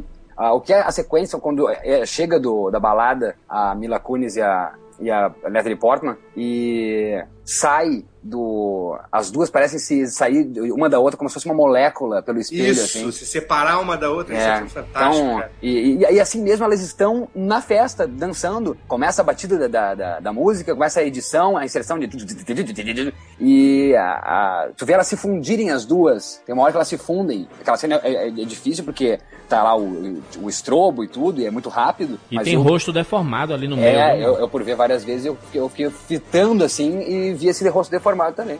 Então, pra mim é isso. Na hora que chega então na casa, é o ápice do, da- do devaneio. A mãe não existe e é aquela, aquela putaria ali não existiu delas, delas duas estarem juntas, entendeu? Enquanto Vincent Castle ficava o tempo todo. Se solte, seja sensual, se solte, se solte. E ela tinha uma programação na cabeça dela de controle, ser perfeita, ser perfeita. Foi essa dualidade, foi esses dois mundos colidindo que fraturaram a personalidade dela. Vocês ouviram falar de uma síndrome que acontece quando você parte a, a ponte que liga o, o hemisfério esquerdo e o direito do cérebro. Um lado quer realizar uma ação, o outro não deixa. Uma mão quer fazer uma ação, a outra impede. E isso a pessoa não tem o mínimo controle. Imaginem isso. Os dois lados dela fraturaram. O lado da paixão e o lado da razão. Fraturaram aquilo ali. Siqueira, tu tá, tu, tu tá seguindo. Tu tá seguindo a lógica de, de uma teoria que eu estudei pra soltar nesse programa. A teoria foi criada pelo Nassim Nicholas Taleb. Ele criou a teoria do cisne negro. O que é essa essa teoria? Porque no, no, no antigo mundo é, pensava-se que existia apenas o cisne branco, né? Não, não tinha na cabeça que existia o cisne negro. Muitos acreditavam que quando aparecia um cisne negro, que alguns dizem que é lenda, mas que aparecia de alguma forma entre os brancos, ele era considerado um fato muito raro. Então o, o Taleb ele desenvolveu uma teoria em cima dessa do- da, da lógica do cisne negro, dividido em três pontos, que é a raridade, a raridade que é o que a surpresa de você ver algo e se surpreender. Por você ter ficado surpreso, ele causou um grande impacto. Essa é a segunda teoria do, da, da, da lógica do cisne negro. E na- o terceiro ponto que finaliza essa teoria, que é a previsibilidade. Porque o que? Você fica surpreso, você sofre um grande impacto e depois você percebe, caraca, que coisa simples. Com essa teoria ele consegue explicar qualquer fenômeno do mundo. Saiu o Twitter. Caraca, que ferramenta foda. Todo mundo usando. Caraca, que impacto fantástico. E tu pensa, caraca, mas é tão simples, né, bicho? É tão previsível isso, mas ninguém fez. É, na verdade, eu e o Maurício, a gente tá fugindo um pouco dessa lógica, né? É, não, e, e- veja bem, Juca e Sicas, quando a gente fala que tá trivial o pensamento de vocês, não é que o pensamento tá Tá trivial. linear, né? Mas Tá que, a que, que a história é tranquila, essa história é normal. É uma menina que mora com a mãe possessiva e a, e a menina tá lá e realmente abala porque ela é o diferente dela, só isso, entendeu? Só que eu vejo mais por causa que da, a gente fez um cast sobre o cara. Não é normal os filmes do cara. Não é nessa vibe linear. O Pi é isso. Pra mim, o Pi é tudo invenção do Max. Tudo. Não existiu aquela porra. Até que não existe. É muita alucinação aquilo. Pra mim é tudo alucinação. Até, até o próprio jogo de espelho, como tu falou, né? É justamente o que? Esse, normalmente nós somos o cisne branco, né? Então o espelho acaba sendo o nosso cisne negro, né? Então ele, ele sempre coloca mu- muitos reflexos, principalmente pra demonstrar essa transformação da Natalie Portman, né? O lance quando a primeira mãe, a mãe dela aparece pela primeira vez, é muito maluco aquele vulto e é muito maluco. Ela tá falando, parece pro nada. Ah, tive um sonho, era mais ou menos assim. Daí depois a mãe aparece lá na. Claro que é real aquela cena e parece ser a mais real e a única vez que a mãe dela, que a filha dá um sorriso de verdade pra mãe, pode ser talvez ali que ela exista. Visitou a filha, não sei, acho que não existe em nenhum momento. Mas ali tem aquele sorriso e que também faz eu ficar em dúvida. Tipo, hum, será? Eu tô em dúvida até agora se existe ou não. Só que faz mais sentido pra mim ela não existir. Fez mais, foi mais natural, eu não fiquei assim, ó. Não, eu quero achar coisinha nesse filme. Não, foi natural pra mim. Aquele vulto em primeiro lugar, eu, que que isso, cara? Que vulto é esse? A gente tá fazendo um programa sobre Darren Aronofsky, a gente tem que citar, e durante o filme eu falei muito pro, pro Sicas, né? Caraca, como ele tá usando planos longos, né, cara? E coisa que a gente nunca viu na carreira do Aronofsky. É legal, é, é legal que a gente no, no cast falou assim, ó, que a gente não via Aronofsky no Lutador. E agora, com o adendo do Black Swan, a gente tem. A gente consegue lembrar do Lutador nas cenas da tomada de costas e tudo. A gente, é engraçado isso, mano. A gente não via isso no Lutador. E É. aqui, a Natalie Portman andando de costas e a câmera de mão acompanhando assim, tu, caraca, lutador da Aronofsky. Então agora a gente vê que é o Aronofsky. Eu até comentei, tu lembra, Cicas, que eu falei assim, é, como o Aronofsky ele não tá ficando preso ao, ao seu formato de direção. Ele tá se atualizando, ele tá ficando versátil, ele tá produzindo de forma diferente. Antes E ele não, de- e produzia... não deixando, né? E não deixando a marca dele, né? De lado. Isso, e ele tá criando novas marcas, né? Essa marca do filmagem de Costa e É. Vocês viram, que tem a, marca, vocês viram que tem a marca do, do, do, do- do remedinho também aqui? Tanto, o tanto o êxtase quanto o É. lance da, da, da sapatilha dela, né? A sapatilha dela é o viés da. da- é, o, é o viés do. É a sua obsessão, né? O seu, é, é o seu químico, né? Ó, tanto que no, se temos no Requiem aquela inserção de, de pupila dilatada com a, a cocaína sendo cheirada, aqui nós temos aquele corte com a sapatilha dela sendo raspada, sendo costurada. É verdade. Eu acho o seguinte, como a Natalie é, começou a, a exteriorizar, a personificar a paranoia dela de não conseguir, de fracassar na, na pessoa da, da, da Lily, é, ela tava toda, toda cabreira, né, e, com, a, com a Lily, ficava na dela, não, não falava muito, não era muito simpática, mas aí a pressão da mãe foi tão grande naquela hora, tão chata, que ela falou, porra, vamos embora daqui então. E aí a, a Lily colocou lá o êxtase na bebida da, da, da Nina, né, e ela acabou tomando. Aí eu acho o seguinte, essa paranoia dela, que ela não quer deixar sair, que ela personificou na, na Lily, é uma coisa que ela teme muito, porque pode ameaçar a, a disciplina e a perfeição dela, mas também é uma coisa muito sedutora, porque é a parte sexual, é a parte lúdica, é a parte lírica. Então, quando ela tomou a droga, os sensores se apagaram. E aí isso acontece, aí você toma A defesa cai, né? Exatamente, os seus sensores caem, você fica mais sociável, mais aberto, mais ousado, etc e tal. Então, como os sensores caíram, ela, em vez de negar, ela transou com ela, ela aceitou aquele lado, ela aceitou o cisne negro, ela aceitou a parte negra e viu o quanto aquilo era sedutor e, e transou com ela mesma. E você pode pensar também de- de- dessa cena, que é uma cena fantástica, vale repetir mais uma vez. Aliás, duas cenas extremamente calientes da Natalie Portman, ela se masturbando sozinha pela primeira vez e aí se depara com a mãe dela, que maluquice, né? Que foi a melhor cena de masturbação ever do cinema. Não, não- Pegando a teoria do Juca, assim, a gente poderia até teorizar assim, Mila Kunis existindo, aquela cena realmente aconteceu delas duas, e a Mila Kunis foi uma filha da puta dizendo que não fez nada. Ah, acho que o, o, o quem é que se ligou que nisso, que o, que o próprio filme é o Balé Lago dos Cisnes. O próprio filme. É, eu me liguei no, no final do. No, no meio pro final, eu me liguei e falei, cara, e foi fantástico perceber isso. que o filme inteiro é, a- é- é ela tentando achar o, a libertação dela, né? Mas no final ela não consegue também, como o Cisne Negro, né? Ela Não, mas- busca a não, mas- libertação. Mas já tá o filme, mas tu entendeu? Já está acontecendo o Lago do Isso, é, mas é o que eu tô te falando, Maurício. Ué, ela, quer, ela quer buscar a libertação dela, Ah. que é ser a primeira bailarina, a primeira bailarina e ser a perfeição dela. Que é ela, o ela quer amor, Negro. né? Ela- só uma outra pontuação. É muito interessante o jeito que cada um fala sobre o, a, a peça, a- o espetáculo. A, a, a Natalie Portman fala pro Tom lá e pro Jerry de uma maneira e o Cassel fala pro, pra, pras bailarinas de uma outra maneira. O Cassel se refere que Lago do Cisne é uma história de uma mulher que quer se libertar e a Natalie Portman fala de uma mulher que quer amor. É muito interessante também ver o jeito que cada um entende o personagem, né? É dividido o Lago do Cisne em quatro atos. Se começa no prólogo e, tu vai ver daí a personagem por exemplo, a, o príncipe, a gente poderia. é que- Aí que tá, a gente pode pirar aqui no filme, na, na interpretação com o Lago do Cisne. Ó, e é, exatamente, só pra complementar o que você tá falando, pode continuar, mas só um pequeno parênteses. É Thomas Leroy, só que o cara é, é Tomar, europeu. é tomar, então, tomar. Isso, to- então é Tomás Leroy. Leroy, em francês, é o rei. Ó, que. Perfeito, perfeito. Muito bom, hein? É, não, muita interpretação. Por isso que é, é- é difícil a gente achar que é só um filme de uma bailarina que quer, quer ter, um, ter um papel e daí não eh, fica louca por causa que tá com os filmes da outra e acaba que ela se mata. né? tem muita coisinha dentro desse filme, ó. Perfeito, o cara é o rei. Ele seria o príncipe, então, Juca? É isso aí, porque ela é, a, é a- o personagem dela é a rainha cisne, né? Então ele seria o, o É. rei. que eu acho que o é, tem poderia, poderia, ser, poderia ser a feiticeira a mãe? A feiticeira Odile ser a mãe? Boa, poderia, poderia. E, e tanto eu acho que ele é o rei que é nele que ela se baseia, né? Ela tenta se, ser perfeita pra ele, fica muito baseada nos olhares, nas aprovações dele, acaba cedendo ao abuso dele pra tentar a- a chegar na libertação dela, que não é nem através, é, é através dele, porque é pra ser a primeira bailarina e chegar na perfeição que ela quer chegar, né? a, a Odile é quem feitiça ah, o cisne e que deixa só à noite ele ser humano. Ela como cisne, né? E começa a, a noite deixar ela ser humana. Que é a relação quando tem mais humanidade, que seria na, na noite quando tá a Natalie Portman em casa, né? Pra mim, o príncipe, o fato ali, seria sabe quem? A própria peça. Pra mim, a peça é o filho do Leroy.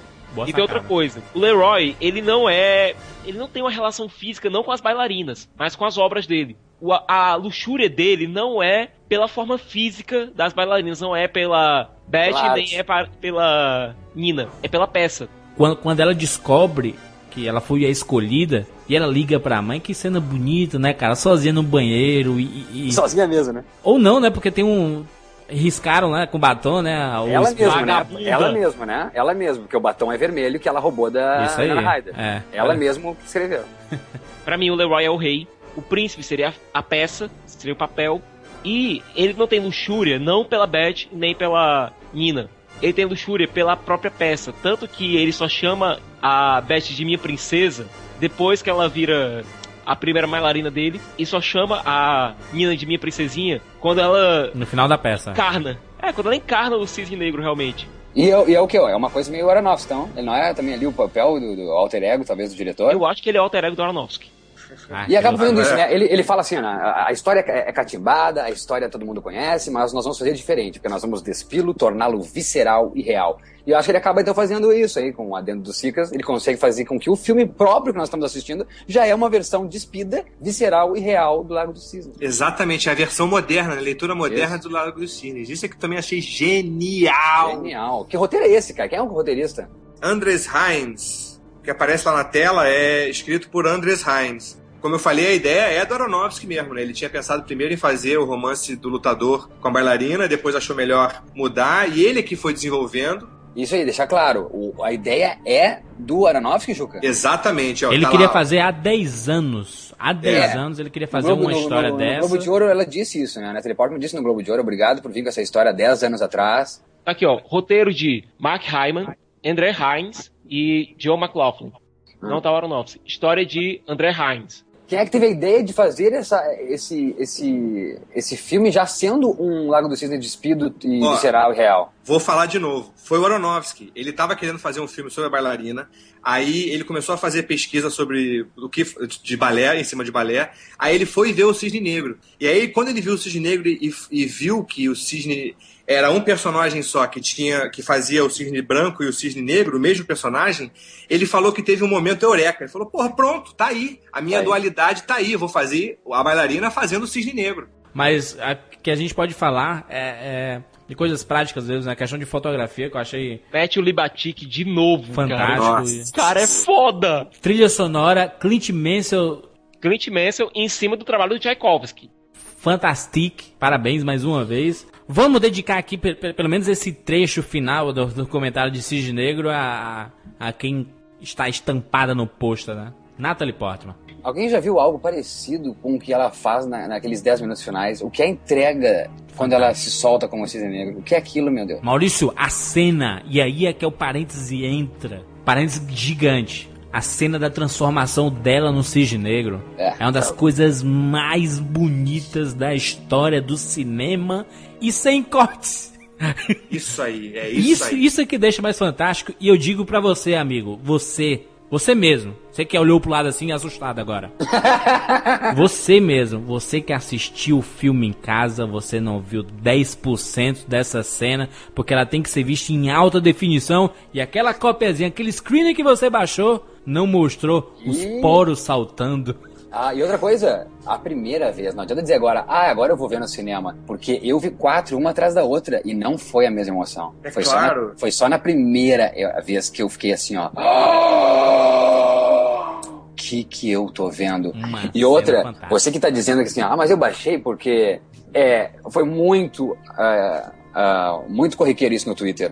Eu baixei porque demora muito pra chegar aos filmes. Poxa, gente, que que é isso? Demorava em 1950, 60, 70.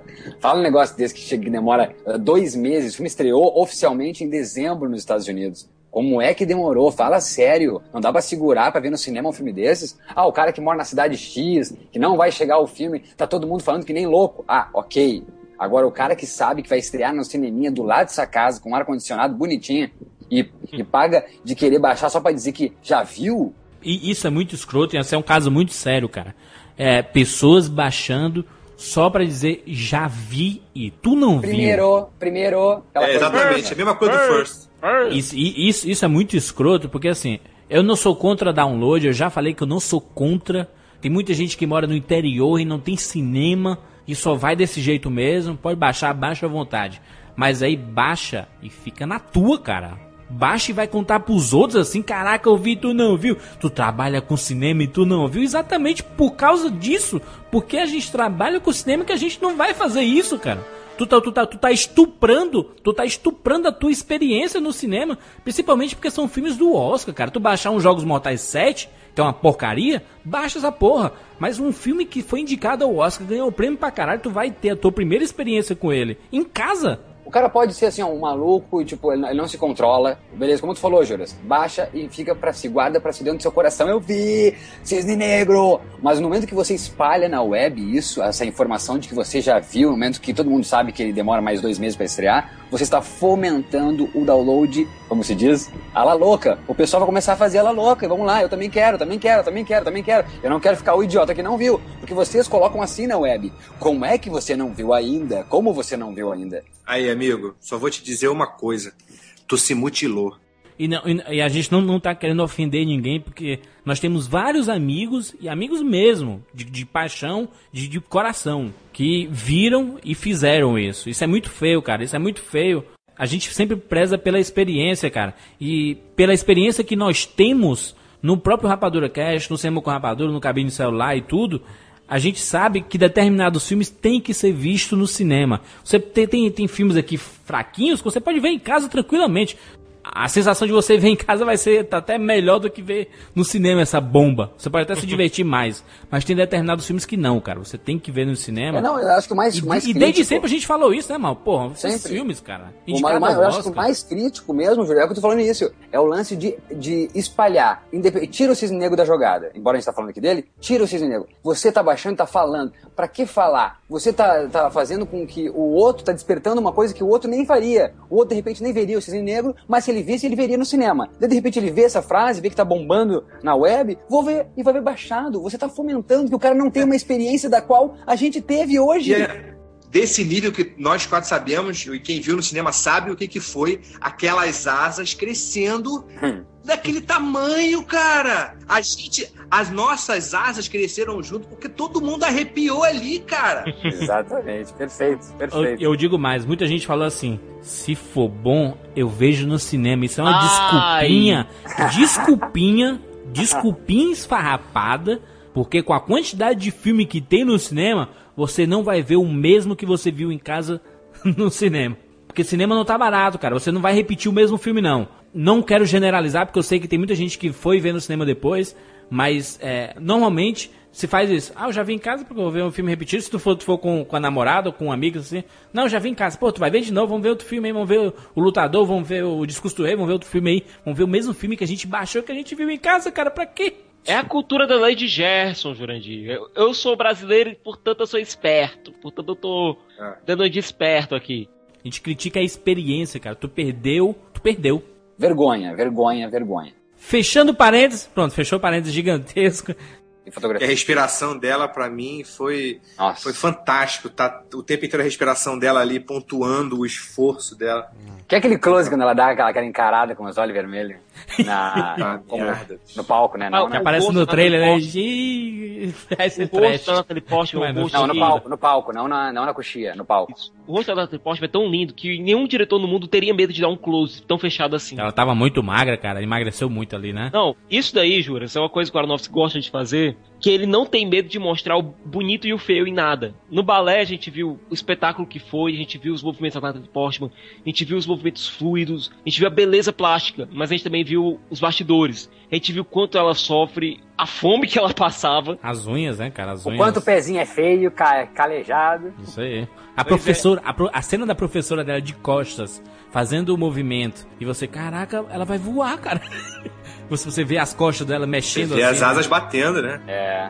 A Natalie Portman era uma Sandy Hollywood e ele conseguiu quebrar esse estigma de Sandy de bonitinha, que só fazia filme engraçadinha, filhinha queridinha, que não tinha uma postura.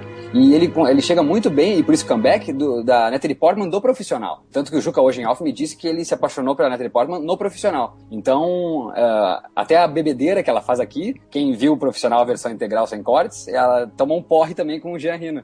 Eu acho que é isso, acho que é um comeback da Natalie Portman. Acho que ela É. tá aqui muito próxima da, da fluidez, da, da, da, da, soltura, da, da entrega que ela teve por ser inocente nova e não tá na indústria, lá em O Profissional. Então, obrigado por esse comeback. Ela, ela se desmanchava em elogios. Primeiro que ela disse que o Darren Aronofsky é o diretor dos sonhos dela. Isso Ah, ela falou. legal. Falou ele é o diretor dos meus sonhos. E outra coisa que ela falou que eu achei lindo, que é, a generosidade dele, que ela é muito disciplinada, que ela, ela não, não se acha uma perfeccionista, mas ela é muito disciplinada, obstinada com o que ela quer fazer, e ela gosta muito de ver um diretor assim também, muito disciplinado, muito reto no que, no que pretende. E nas cenas ele sempre pedia para ela fazer uma, duas vezes, e a última cena ela- ele sempre pedia: pronto, agora faz do seu jeito. Faz, faz agora esse take pra você. Olha que maneiro, cara. É, a Natalie Portman ela deslocou uma costela durante as filmagens, durante a, os treinamentos para cenas de balé.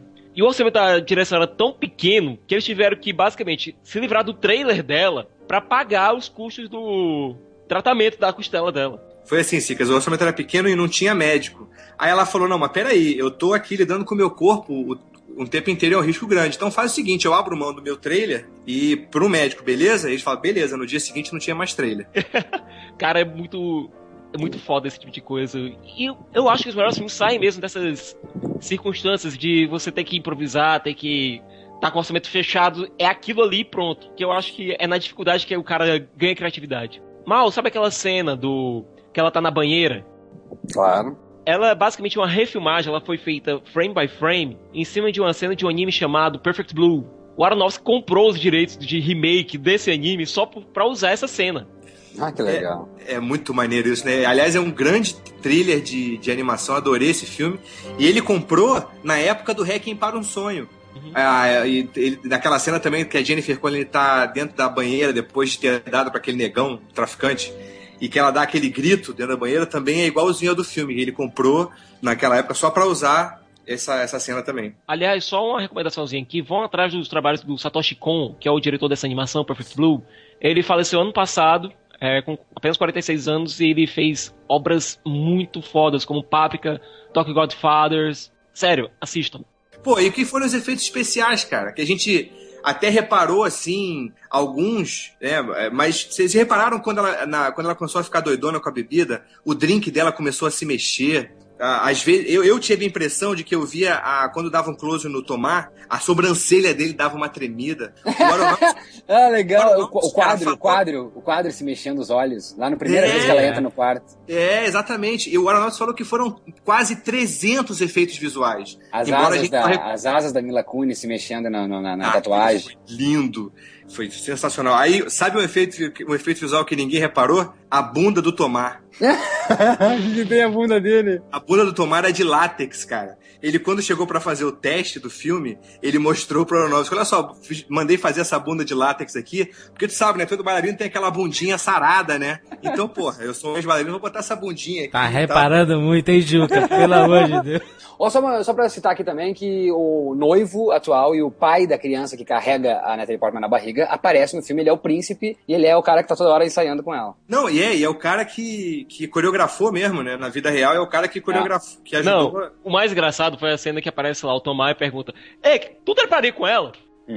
Era esse cara aí que engravidou a Natalie Portman. ele dando uma entrevista, e aí o cara dizendo: Ah, você. A gente tem muitos filmes assim sobre estilos, né? Estilo de luta, estilo de não sei o quê. E aí tem uma gama muito grande. Quando você vai pra dança, são pouquíssimos os filmes Aronofsky na hora. Como quais? Aí ele, ah, sapatinhos vermelhos, que é Red Shoes. Ele, sim, sim, mas qual? Você tem que falar o principal. Aí ele, ah, não sei. Ah, aí ele fala lá que eu não lembro agora. Ele fala, pô, tu tá esquecendo o melhor, cara. Aí o cara fica meio sem graça, pô, qual é? Aí ele olha assim, ele chega mais perto e fala, Flash Dance, man. Nota. Maurício Saldanha, nota para Cisne Negro. Pelo clássico instantâneo, por sentir esse clássico instantâneo na hora que acaba o filme, você bate palma com uma bate palma ah, de pé, como se estivesse eh, realmente vendo um espetáculo ao vivo, por essa, essa experiência ser muito ao vivo, eu senti estar ao vivo, pelo esse comeback da Natalie Portman, que eu só vi coisa igual em O Profissional, no primeiro filme que ela fez, por, pela, pela beleza da, da- do erudito, não ser erudito, ser desmistificado o erudito, por ser eh, despido, visceral e real esse erudito, nota 10, forever. Juliano D'Angelo. Nota 11, cara.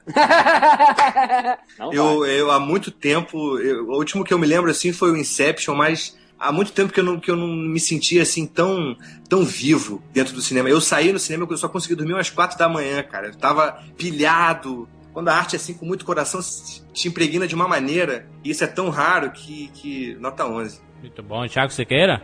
O Darren Aronofsky ele continua honrando a formação dele em antropologia e ele continua fazendo filmes sobre a personalidade humana, sobre a psique humana, que é, em toda a sua simplicidade, em toda a sua complexidade, a coisa mais difícil, mais intrincada e mais complicada que existe no planeta Terra. Por tudo que foi falado aqui, nota 10.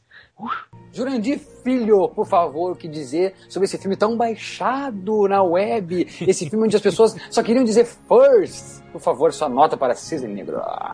Quando o filme consegue fazer com que você fique preso, mesmo quando o assunto até então não era do seu interesse, dele você consegue extrair um clássico em tudo, em história, em interpretação, em trilha sonora, em fotografia. Tem algo diferente aí, né? Aronofsky só provou que só faz algo diferente, né? Ele tenta fazer sempre algo diferente. Por isso, nota 10, fantástico, espetacular, um dos melhores filmes dos últimos anos. Isso aí. Isso aí, Aronofsky, Darren Aronofsky, próximo filme dele, The Wolverine, novamente parceria com Hugh Jackman, promete muito, já que Darren Aronofsky, pela sua carreira e pela própria versatilidade que a gente sabe que Hugh Jackman tem, mas não conseguiu demonstrar tanto no cinema ainda, essa parceria eu acho que tem fruto, né? Jurandir, sabe o que foi que o Aronofsky disse pra, numa entrevista? A Fox não sabe o que foi que ela fez. E, e outra, meu amigo, você, você agora que tá escutando esse programa e já viu The Wolverine? Foda, hein? Foi foda, hein? Muito bom. Assistam a todos os filmes da Aronofsky e deixem aqui seu comentário sobre os filmes que vocês viram e as interpretações de vocês. Isso que é sempre legal. Os filmes dele sempre fazem com que a gente fique matutando, né? Se pensando, discutindo sobre as teorias. Faça isso, faça isso nos comentários e deixe aqui a sua opinião. É isso? É isso. É isso. Fechou, fechou. Até semana que vem.